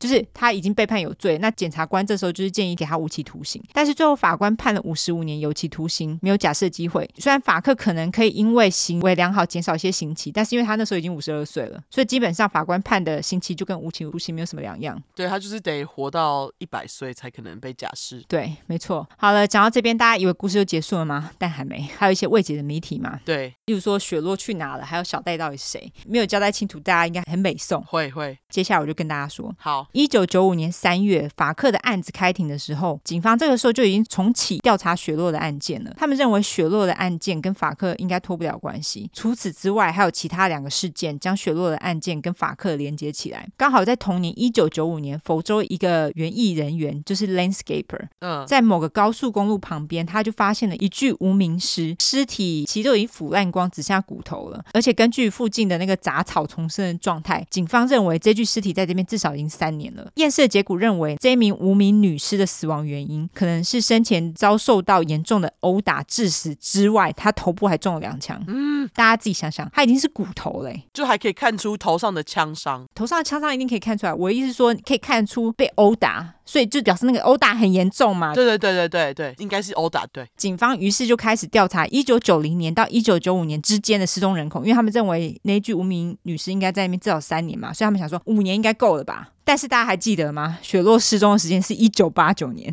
对，所以雪落的名字那个时候就不在警方调查失踪人口名单上啊。哦、但是还好，同一个时间在 Kansas。堪萨斯州的一名修车员，他这个时候在一个拍卖会上买到了一台被偷了之后，然后又被丢弃的卡车。他喜滋滋的把卡车拿回家，准备整顿一番的时候，在卡车的车床还有油箱之间发现了一个信封，而且这个信封里面有一堆照片。这些照片不是什么普通的什么出游照或者家庭生活照，照片内容让人非常不寒而栗。里面有很多女人跟小孩的照片，照片的女人很多都是看起来有被殴打过的，儿童照片其实都是情色照片。嗯于是。这名修车员马上报警，把照片交给警方。后来才发现，这台卡车其实就是当初被法克开走的校长的卡车。校长的卡车出现了。终于，这些照片总共有九十七张，而且他们每一张照片都被剪成奇怪的尺寸。有一些照片是谭雅小时候跟青少年时期的照片，其中有一组照片呢，是一个女人被打得乱七八糟，然后几乎裸体被绑起来。警方认为照片中的女人不是剩一口气就是死了，看起来就是垂死边缘啦。虽然警方很想知道这个女人是谁，但是因为光凭照片，你根本不知道是谁嘛，没有名字嘛。嗯。接着警方就注意到，哎，这个女人她的那个身上有晒痕，意思是说这个女人是住在阳光很充足的地方，所以警方他们就决定将焦点放在法克以前住过的地方。那其中一个地方阳光最充足的，当然就是本州 Sunshine State 佛州了。好，对耶。所以他们就是决定调查说，这个女人是不是来自于佛州的坦帕城。嗯，他们就将照片送往坦帕警局。坦帕警察一看到照片中女人身上的饰品跟比基尼，发现，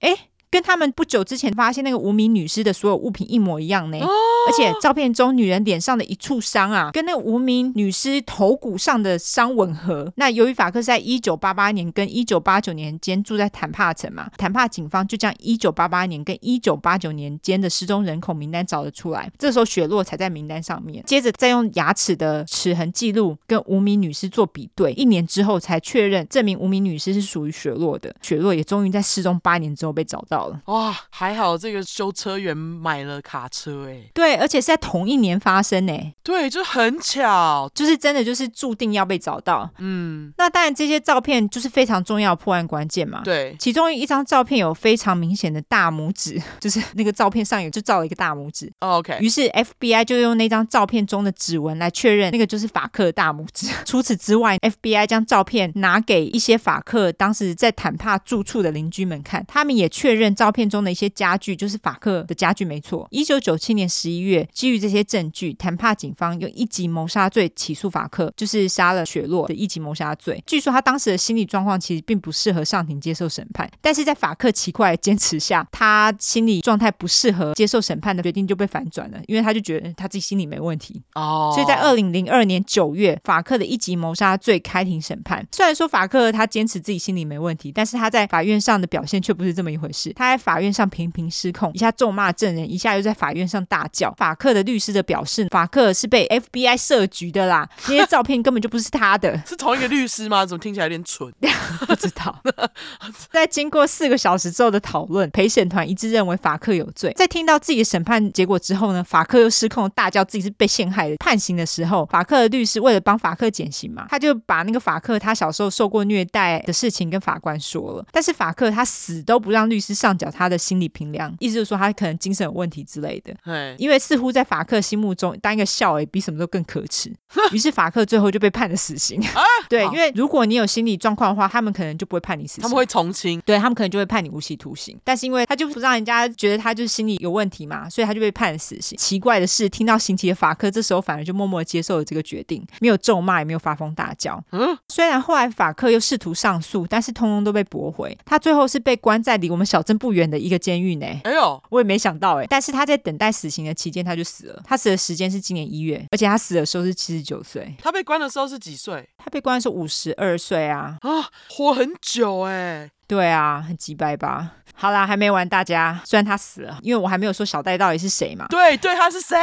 那由于法克不肯说，所以警方当然也无从查起嘛。虽然说后来有几个家庭，他们把自己家里失踪的人的 DNA 拿出来跟小戴做比对，但是通通都不符合。终于在二零一四年的时候，法克不知道突然看开了还是怎么样，在一次跟 FBI 的访谈当中，他突然松口，跟 FBI 说了一些讯息之后，FBI 就开始展开了调查。他们其中一个调查的重点就是一个曾经跟法克交往过的女子，她的名叫做 Sandy，珊迪。FBI 也马上就找到了这名女子哦。于是 FBI 就给珊迪看了法克跟五岁的小戴的照片。珊迪马上就认出照片中的两人。珊迪说，他们分别是她的前夫跟女儿。哦，小戴的本名。终于要出现了，叫做 Susan Marie Servakis，苏珊。法克他当时使用的名字是 Brandon Williams，也是化名啦，就是阿等啊。OK，这个名字不重要，大家也不用记，反正就是他的其中一个假名。嘿，一九七四年，也就是法克他那个时候不是就是骗他朋友帮他保释出狱，然后就消失吗？对，消失后的一年，法克他就逃到了北卡州。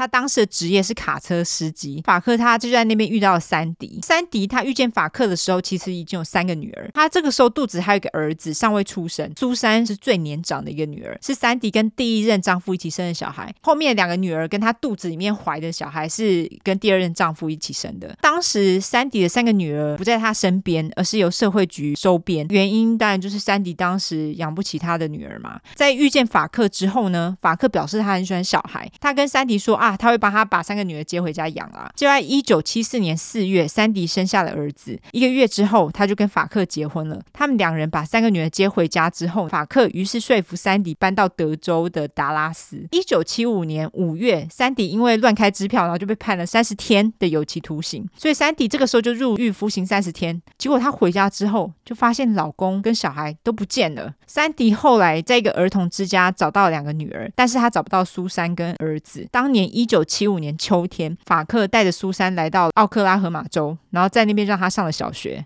嗯，还有一个谜就是儿子去哪了？对，珊迪的儿子就这样人间蒸发了。那珊迪他自己表示说，他其实有报警，但是警方跟他说啊，法克是苏珊跟儿子的继父，他有权带走他们，就这样子糊弄过去了。啊，经过 DNA 鉴识之后。警方也确定小戴 （A.K.A. 小伦 ）A.K.A. 谭雅就是苏珊。我这边给大家她的生日，苏珊的生日是一九六九年九月九号，处女座。但最不可思议的是，苏珊在被这么糟糕的人养大，却还是成为一个非常棒的女孩。她超级美，真的，大家看照片就知道，而且非常聪明，个性活泼，待人和善。虽然说法克说他从来没有性侵过苏珊，但是大家心里也都应该有数，就是他说了这么多的谎，这一定也是胡乱嘛。嗯，更何况还有照片作证，因为在法克的那个九十七张的照片收藏当中，有非常多张苏珊还是儿童的时候为法克所拍的情色照片。苏珊的弟弟呢，叫做 Philip 小普，就是那个消失然后不知道去哪那个儿子。嗯，小普的消失其实对苏珊的另外两个妹妹来说是一个谜，因为根据苏珊的大妹说，她对于弟弟的印象非常模糊，毕竟她那时候年纪很小嘛。那她小妹则说，她更不记得有自己有个弟弟，因为她那时候年纪更小。那小普消失的时候是一岁，当时大妹是四岁，小妹三岁。那小普居然连一张照片都没有，而且珊迪从来就没有在两个妹妹面前提到过小普，所以大家都觉得很奇怪，这个小普到底是不是真的有此号人物？对。但是珊迪谎称自己其实有个儿子，目的又是什么呢？就是干嘛谎称？没有必要嘛。对。一直到二零二零年三月，关于小普的消息终于被证实了。二零一九年夏天，一个叫做 Philip Stevie Patterson 的人，好啦，这边大家都知道他就是小普。小普他那个时候是四十五岁，他这时候居然已经打阿公了。哎呦，居然 四十五岁就当阿公。总之，当时的小普他其实知道他自己是被领养的，只是这个时候他的养父刚去世，可能也是因为这样子，所以小普就突然跟他的养母询问他生父母的消息。其实小普的养母其实知道小普的生父母是谁，但是他这个时候打开电脑，打了小普他原本的名字叫做 Philip Stevie Brandenburg，才发现网络上跳出来的结果说这个人失踪了，而且很有可能有生命危险。小普的养母跟小普两个人看到这个消息，他们就吓到啊。接着他们就阅读了网络上的资料，上面当然也提到了苏珊的事情。但是问题是，网络上说小普失踪的时候一岁，但是养母她在领养小普的时候，她只是一个刚出生没多久的婴儿呢。后来才发现，养母其实认识小普的生母珊迪，他们两个其实是同事，而且他们两个人刚好是一起怀孕的。哦，就两个人正好都在怀孕。珊迪生下小普之后没多久，她就决定将小普送养，因为珊迪说她的新老公法克因为认为自己不是小普的生父，所以他不想要这个小孩。那当时养母是在珊迪产下小普的前两天，她生下了自己的小孩，但是小孩生下之后没几个小时就夭折，那她但很难过嘛。对对，而且这也是她失去的第二个孩子。对养母来说，小普根本就是天上掉下来的礼物，她也马上就接手小普。然而就在领养程序尚未走完之前，珊迪就跟新老公法克搬家闪人了。小普后来做了 DNA 检验之后呢，也确认养母所说的是真的，就是说他在接手他的时候，他的确是婴儿。嗯，当然还加上了养母从小就拍了很多小普的婴儿照，所以也假不了。所以小普一直其实都是在养父母家长大，他从来都没有失踪过。小普的故事也开始让大家质疑三迪所说的话的真实性，包括他是否曾经跟警察报警自己的儿子跟女儿失踪的事。好，那到底麦麦是怎么了呢？大家还不知道麦麦怎么了嘛？对不对？哦，对对对，因为法克对于麦麦的去向之前一直不肯表态，但是据说法克他后来也松口了，他表示麦麦在被寄养家庭照顾之后，麦麦跟法克之间的连结完全消失了。我超级问号，我想说你们之间有什么连结吗？对啊，所以他就杀了麦麦，啊、并且将麦麦的尸体埋在奥克拉荷马州和德州的边界。法克他也把他埋葬麦麦的地点跟警方说了，但是警方到现在还是一直都找不到麦麦的遗体。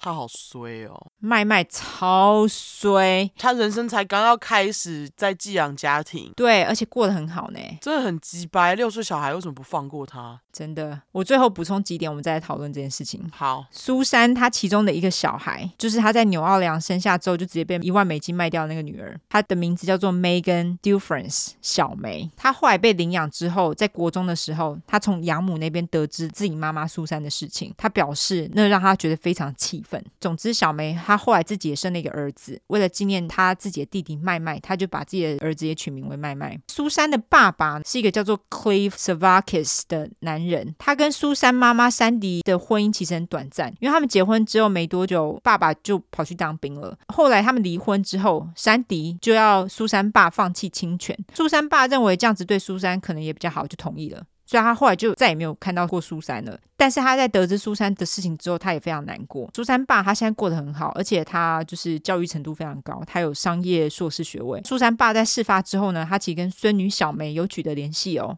而且他们到现在还一直有保持联系。哦，再来就是关于苏珊的纪录片。相信有很多有 Netflix 的粉块们都看过，叫做《Girl in the Picture》，嗯，就是照片里的女孩。最经典的照片就是我放在 IG 首页的照片，也就是苏珊她刚被绑架之后跟尔南法克拍的照片。嗯，里面呢还有苏珊她高中好友说明她跟苏珊的交情，以及她去苏珊家过夜发生的事情。但这些细节大家都可以在纪录片里面看到，我就不赘述哈。嘿另外还有两本推荐的书，都是同一个作者，他就是 Matt Birkbeck，同一个人写的。一本是二零零五年出的《A Beautiful Child: A True Story of Hope, Horror, and an Enduring Human Spirit》，我自己是翻成《美丽的孩子》，一个关于希望、恐惧和持久的人类精神。OK。另外一本是二零一八年出的《Finding Sharon》，寻找小伦。据说两本书都非常精彩，有很多细节，在亚马逊书店上都有，有兴趣的人可以找来看看喽。好哇，就像你说的，为什么为什么法克这么执着于麦麦？就是你觉得嘞？我不懂啊，因为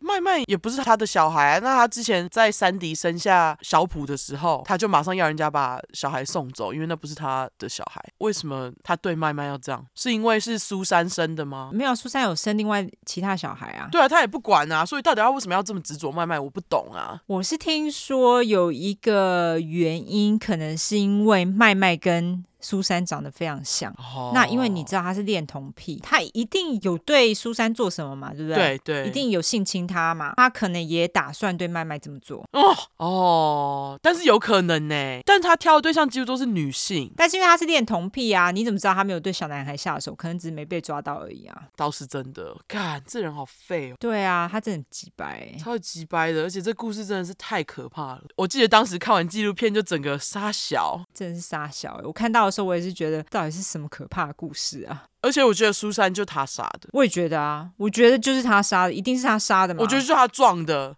对啊，他可能是不知道去哪里偷其他的车来撞。对，而且我觉得就是在苏珊好起来要变好的时候，就是也是他把他弄死的。对，不知道用什么方式。对，不知道他是拔管还是怎样，反正我觉得他就是不想让人家知道他干了这些事，然后他也不惜杀了他。对啊，而且我一听到就是他还逼苏珊去做那个隆胸跟丰臀手术，我就觉得这到底是杀小，超恶心的。他真的超级恶心的，就是从小 groom 一个可怜的小女孩。对，重点是他 groom 他长大之后，你看到苏珊死的时候才。二十岁，他长大之后他就不要这个人啦，因为他就是恋童而已啊，所以他就不喜欢他啦，所以才一直揍他，有没有？哦、好鸡！然后后来就是根本就只是利用他来赚钱啊。对，我觉得这一点也是非常可怕，很恶心。真的，他太夸张了，而且麦麦真的好衰，因为我刚刚其实本来还有希望麦麦没有被杀，结果而且据说他那时候在监狱里面的时候，还到处跟其他狱友讲说他是怎样杀了麦麦，他有什么毛病？嗯。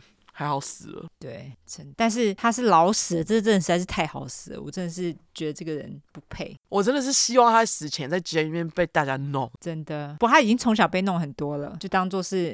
对啦，但是这也不是他可以对苏珊还有这些女人们做这些事的理由。当然啦、啊，又有一些人，他们可能也有遭受到过这样子对待，可是他们也没有成为一个糟糕的人、啊。对啊，不管他小时候是遭受什么，就是他在监狱里面二十几年间，如果没有被人家弄，就实在太可惜。因为他还给我好好的在监狱里面活了二十几年，很让人不能接受。哎，他被送进监狱活的年纪都他妈比苏珊活的时间还要长。对，到底是什么世界？就是这样的废物活到七十九岁，然后可怜的苏珊就这样死了，就是没有人生。而且就我觉得他还不能去念大学，真的太可怜。而且我觉得苏珊她最不可思议的地方就是她在这么糟糕的环境之下长大，但是她对于她自己的生活还是充满希望。哎，对，就是她还是希望她自己有一天可以上大。大学，我觉得非常不可思议。然后这件事情也让人很难过，就觉得，我觉得他的个性肯定就是应该也蛮开朗的，因为他才他才可以这么正向。对啊，这么开朗的处女座真的很少见哎。靠呀！开玩笑的哈，处女座，而且她真的很漂亮，而且她真的超漂亮，气息。她真的非常，只想就是看到那张爸爸跟不是爸爸，就是假爸爸跟。绑架来的女儿照片，就真的只想戳照片里面那个男人的眼睛。那他看起来就变态啊，对不对？对啊，是哦，他看起来就变态脸啊。天啊，你终于讲了这个案件，太厉害了。对，而且这个也是有点敲碗啦。对，满足你们哈。我想说，好啦，那个休息这么久，讲一个长的，而且我要剪死了，真的是。好，要要不要在这里暂停啊？我们那个结尾，结尾我来剪。没关系啊，可以啦，我 OK，应该 OK。好好好，好，那就先这样，晚安。对，变态故事完。好。我们最后来聊一下你回台湾吃了些什么？对，还有我很久没台湾发生的事。对，我对，对我搭飞机真的超焦虑的，因为很久没搭飞机。在飞机上还好吗？哦，在飞机上，哎、欸，你多久没有回去？你多久没回去？跟大家说一下。我六七年没回台湾了，真的很久。对，真的很久，真的很久。就是本来二零二零年要回去，结果遇到疫情，然后就拖拖拖到现在。嗯对，那总而言之呢，我回家第一天吃了第一素食，之前讲过的第一素食，然后结果因为 回到家的时候是晚上，然后跟朋友到店的时候呢，我要吃的两样东西都通通卖光了，啊，对，就是卖光了，然后我就只好点另外一样阳春面，果然没有一样好吃。然 后说真的，因为我想吃的就是果条跟米糕哦，然后他们家的果条就鬼啊，是。你一开门就要去买，然后如果你没有在一开门去买的话，大概六七点，因为他们五点开门，然后大概六七点的时候，他们就会摆上“果条卖完”的那个字。即使离我们家这么近，老实讲，我这次回去还是没吃到，好不好？啊、我吃到了米糕啦，是是是我自己去太晚。那反正总之，我觉得回回台湾呢，就是真的是太久没回去，水土不服，马上生病啊！前面就讲了，对，刚刚前面就讲，而且真的台湾真的好热哦。而且其实我回去是为了要拔智齿，因为在美国要拔我这两颗智齿的价钱加起来，其实就跟机票差不多。我想说，哎呀，那就干脆回家看妈妈，顺便拔智齿好。嗯。结果呢，谁知道我的智齿长太大颗，那个医生还就是也没拔到，对，也没拔到，几百。我还特特别在降落的第二天马上就去看医生。看医生的时候，医生就跟我讲说：“你这个真的很大颗，我需要你八天后再回来。你什么时候要出国？”我说：“五天后。”然后结果医生就一直劝退我，他就跟我说：“那你下次什么时候要回来？”我就说一月。他就说：“那你一月的时候再拔好了。”所以大家到时候如果那个见面会的时候我脸是肿的，就是因为我拔智齿。先跟大家说，哎、我要拔智齿哎，是我们两个肿脸。但他说八天，我是呃十一号会到台湾，所以可能。十九号就好了。十九号，哎、欸，我们是二十号，我们二十号跟二十一号，希望我的脸颊到时候就消了，这样子。尤兰达，别忘了预约牙医。我已经预约了，我已经预约牙医了，但是拔牙齿要照 X 光啦，所以那个我还没有约。我是希望能够在给牙医看完之后，马上就约到拔牙。哎、欸，台湾很多牙医都是现场可以直接照 X 光，然后直接拔的吧？可是我那个牙医之前他跟我说他没有拔牙，可能是因为那时候我的那个智齿还。没有长出来，oh. 然后他就说那个是小手术，所以他不做。那我不知道长出来之后他可不可以拔，他好像可以，因为我爸好像之前就给他拔的。哦，oh. 我之前没有长出来，他就叫我去拔，可是我不想要没有长出来就去拔，所以我一直都拖着。我想说没有长就算啦，哈哈，就假装没事。而且因为他说那个长出来也不会影响到其他牙齿，所以我后来就想说好，那就让它长好了。所以后来我就是让它长，然后长出来之后，我想说就这一趟回去拔。你剩几颗要拔？应该就这一颗了吧。啊，那你那颗是长直的还是长横的？就直的，因为医生说不会影响嘛。好像也是横的，只是它呃完全不会挤到其他颗。哦，OK，那就好，因为医生说我的是就是真的是巨大颗，可把我的其他牙都推歪了这样子，我就很想要拔。真假？真的真的真的，因为医生说就是因为太大颗，他说就是拔掉之后会留下一个大洞，然后他说就是如果留下大洞，我回美国这个洞又破了，然后我要再找医生，那这样子回台湾。治疗也没用啊，可以缝吗？他是说可以，然后现在好像还可以，就是自费用那种什么，就是可吸收的呃缝线。哦，对啊，对啊，对，然后也是可以自费付胶原蛋白盖在上面。可是医生就说，你即使自费付这些钱，然后把它东西盖上去，五天回诊还是太赶。他就跟我说，我上下两颗，就是还需要给他一些时间去愈合。这样。对对对，他就说你这样五天就上飞机，其实很容易就是因为压力的关系。对对对。然后我就想说，好吧，那就听医生。那所以就是因为医生劝我不要拔，所以我这次回台湾有好好的吃东西。因为我本来是想说，哎，那我就不要吃东西，我可能无法吃。对，所以我其实，在下降的那一天晚上，我就跟朋友出去吃东西聊天，弄到三四点才回他家。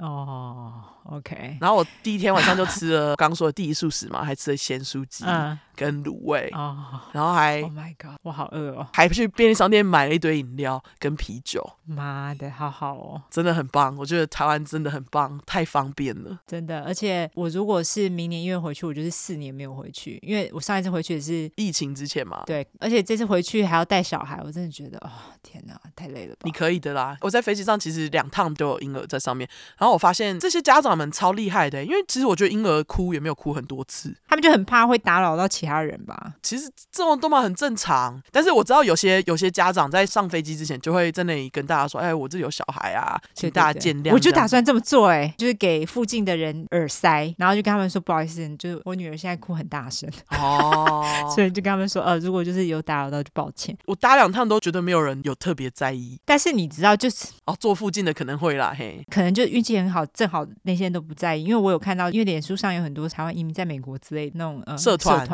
对他们就会有人就上去抱怨哦，就讲说啊，这些小孩啊什么很大声啊，而且什么那妈妈还会怎样啊什么，我就觉得你们这点真的是哦，不然你要这些有小孩的人都不要出国就对了啦，奇怪哎，对啊，这是哎，这是 小孩就是一个不可控的，他们就是小孩嘛，还在发展中，好不好？对他们就会觉得，哎，你这个父母怎么不好好管教小孩啊？没有，有有时候不是父母管小孩就会住口的，真的。真的啊，对啊，我反正台湾的育儿环境还是相较起来比较不友善一点啦，所以我现在比较焦虑的就是，如果上飞机的话，我不知道他到底会怎样，而且他又这么爱这样到处走，我就很怕他会去打扰人家。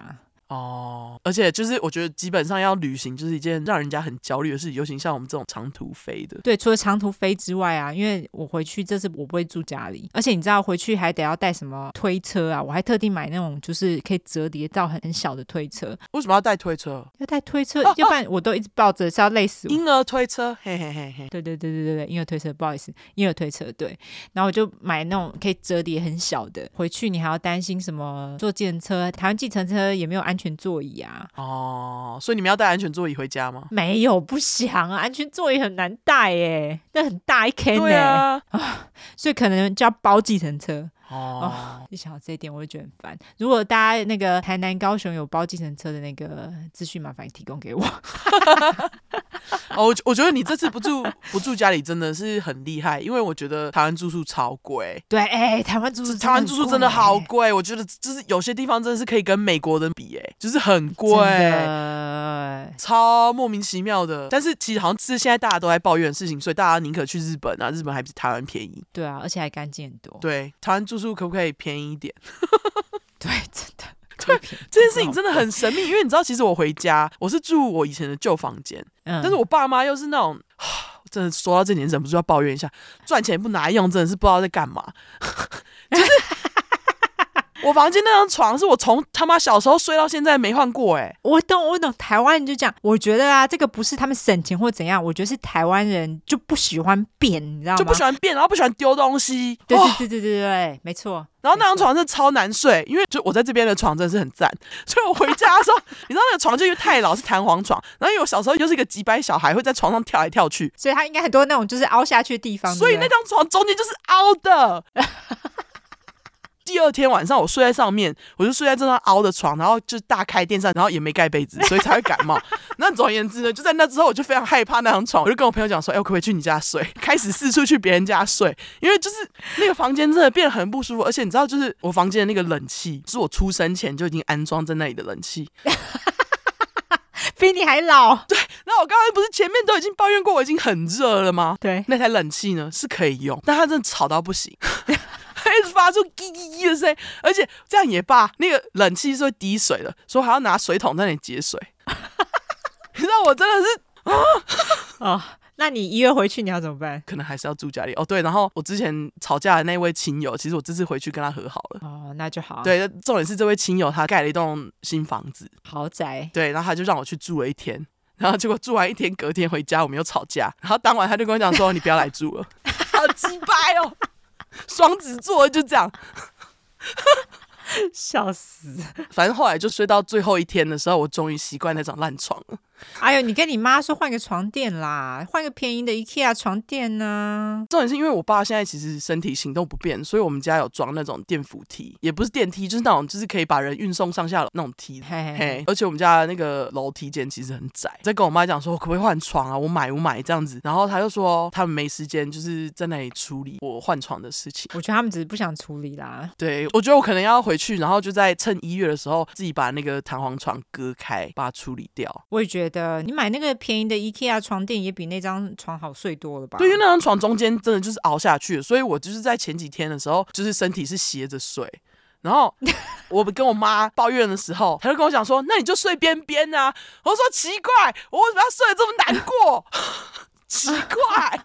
”好啦，你回家自己赶快把床换一换呐。对对，好，抱怨一下，就是抱怨一下爸妈，就是我我都不懂。我说你们为什么不换床？他说你你又没有很常回家，我们换床干嘛？好啦。的确是啦，你就自己回去换一换。对对，那反正如果呃家里没办法睡，我还有朋友可以收留我这样子，那还不错啊。我这回去我就是花大钱住外面，没办法，唉，因为有小孩，而且你又带阿汤回去，所以就是一次一家，我觉得一家回去玩还要住家里，真的很难过，所以我觉得完全理解，就是住外面。那你回台湾有想吃什么吗？最想吃的？下一集讲好了。好。这集已经讲太长哦。对，我回台湾还要吃火锅跟霸丸哦，这一定要啊。对，然后很多份的早安美之城，我真的去美之城每天都点两百块。干，把美之城做广告做成这样，真的是赶快来。对，美之城快点来做广告，因为我真的很喜欢你们的早餐，真的吃饱，每天真的都一百多块这样点哦。然后我妈就说：“你真的有必要吃这么多吗？”我说：“有，有。” 我说：“我在那里可是买不到这么便宜的蛋饼，我就我要吃。”对，好，真的真的。对，哎，你知道我买三份蛋饼才一百五，这样五块美金。我觉得在美国的美之城，蛋饼可能一份就超过五块美金了。一定的啊，你在这边吃，回台湾可以吃三四份，好不好？你妈不懂。对，我妈真的不懂，好吧，那我们最后就来社交软体下吧。好，我们社交软体的话就是脸书跟 Instagram，只要搜寻 True Crime 出来的出十块块，后面就是英文的 True Crime T R U E C R M E。如果只想搜寻英文的话呢，就是两次 True Crime T R U E C R M E，T R U E C R M E。没错，喜欢我们的话就麻烦给我们五星评价加订阅，更喜欢我们就投内喽。好，那就这样，好，大家拜拜，我们要剪死了，再会，拜拜拜，好。